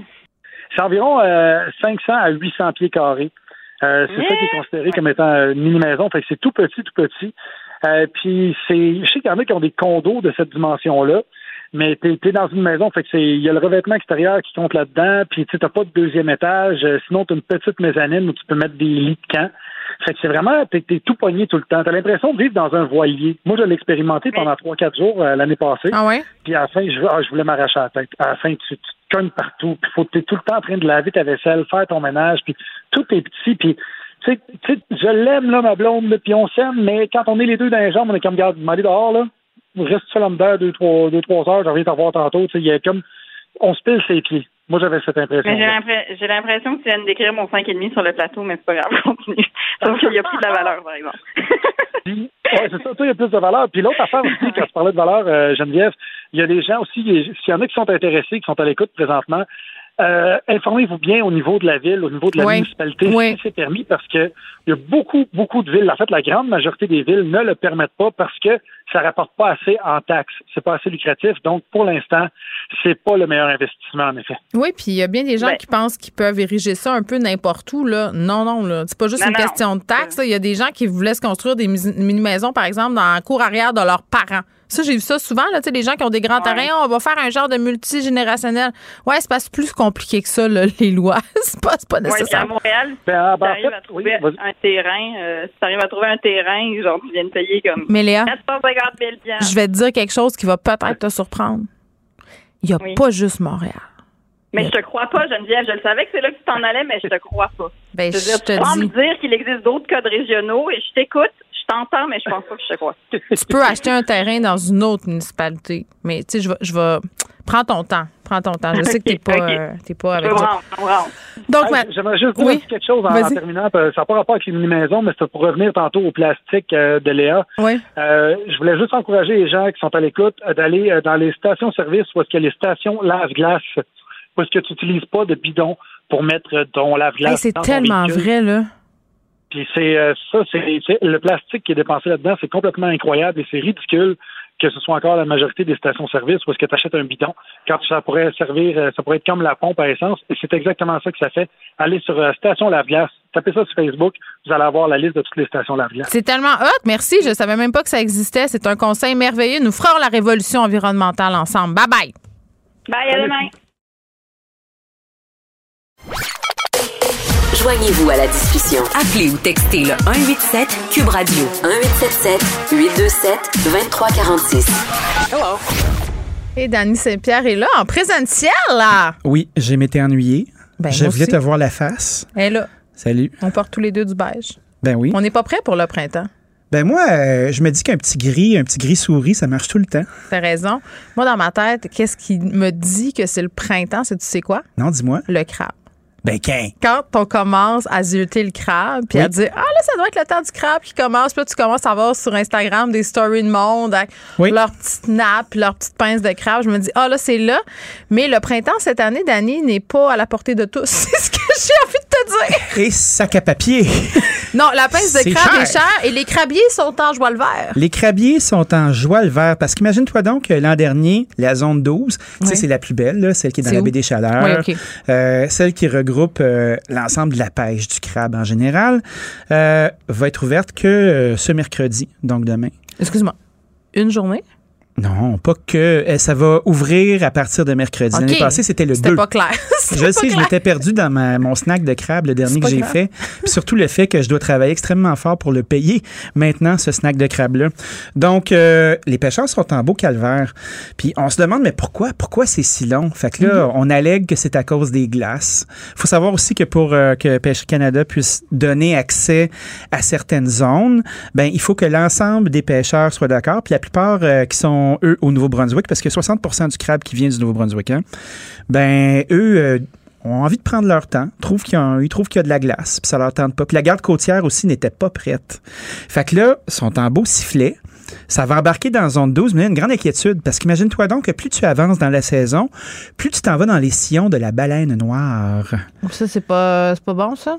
Ben ça, c'est pas bon. Hey, t'aimerais-tu ça, toi, te faire déranger dans ta petite vie euh, par des pêcheurs de crabes si t'étais une baleine noire? Non. Je pense pas. J'aimerais rien. En fait, j'aimerais. je- dans tout ce spectre-là, je l'aimerais pas. Être un pêcheur de crabe, c'est vraiment dangereux, être un Ben pêcheur oui. de crabe. Les gens, peut-être, le savent pas, là, mais ça brasse. C'est, c'est vraiment un métier qui est violent, entre guillemets. Tout à fait. Puis c'est, c'est très court, fait que c'est très intense. Les gars, puis c'est majoritairement des hommes, dorment pas. C'est la croix et la bannière, là. Puis en plus, tu mêles la baleine noire à ça, là. Quand tu mets la baleine noire à ça, là, ça va de moins en moins bien. Fait que là, on se retrouve dans la tempête parfaite pour pas faire de blagues de pêche. On shout out à George Clooney.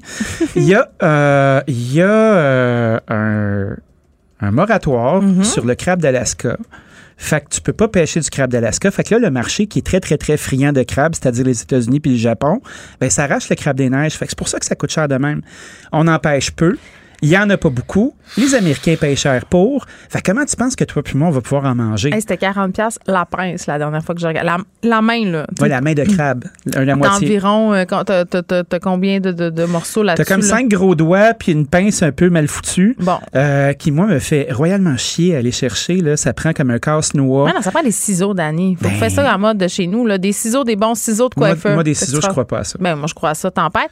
Mais ça veut dire deux morceaux par personne si t'es vraiment conservateur. Parce que, tu sais, mettons que je me lasse là, je peux en manger plus Ah, que tu ça. peux pas faire ça. Tu vois, moi, chaque année, là, ce que je fais, j'appelle chez Noref, là, mes amis dans l'Est. Oui, ça ferme, là, proche de chez nous. Ouais, Noria, le, plan ferme, mais l'opération ferme pas. OK. Euh, et puis j'achète à peu près 10 livres de crabes. Puis après ça, je me fais comme deux, trois belles journées, des amis, on met dans le pot. Ça Mhm. coûte cher, mais on se dit, Christy, qu'on va du fun. On en a mangé une fois comme du monde. J'ai même pas le cœur de faire ça. J'en ai fait une fois cette année, puis ma stratégie, c'était de me faire une entrée de crabe. Fait Ouf. que j'ai acheté deux mains de crabe. On était six là-dessus. Je l'ai défaite. J'ai mis une purée d'avocat sur le dessus, comme quand j'étais petit au toqué. Shout out au toqué. Puis euh, je me suis fait comme des petits Tu l'as étiré quand c'est rendu que même quand c'est rendu que même toi t'étires la sauce, rien ne va plus. Ben, la chair était belle en dessous. Euh, évidemment, ma fille et moi, c'est nous qui l'avons défait, fait qu'on s'est fait une taxe de, défaisage. Ouais. Fait que c'est toutes les espèces de petits bouts de, de pâte là, qui sont euh, où tu vas siphonner un peu là. Ben, on s'est gâté là-dedans. On s'est fait des timbales, puis après ça, ben, je me suis fait un beau plateau de sashimi, là, une belle, une belle assiette. Si ça vous tente de faire une recette bien facile, là, palpage jargeuse, là, tu prends des têtes de laitue Boston. Oui. Tu sais que tu peux acheter deux pour un petit kit, là, ça pousse à Mirabelle, ça va bien. Tu te coupes ça en quartier, tu étends ça dans une assiette, puis après ça, tu te mets du petit radis râpé, du petit concombre, Ah oui. euh, un peu de sésame s'il y en a qui traînent, euh, une petite vinaigrette euh, de redneck, soya, citron, une petite goutte d'érable, puis là, tu te mets des fines tranches de poisson. Oh, Moi, mamie! bien, j'aime bien le, j'aime bien le rayé. C'est délicieux, puis c'était crissement moins cher que C'est le le crabe, fun à dit ma pêcher belle-fille. aussi, du bar rayé, contrairement au crabe. Bon, mais écoute.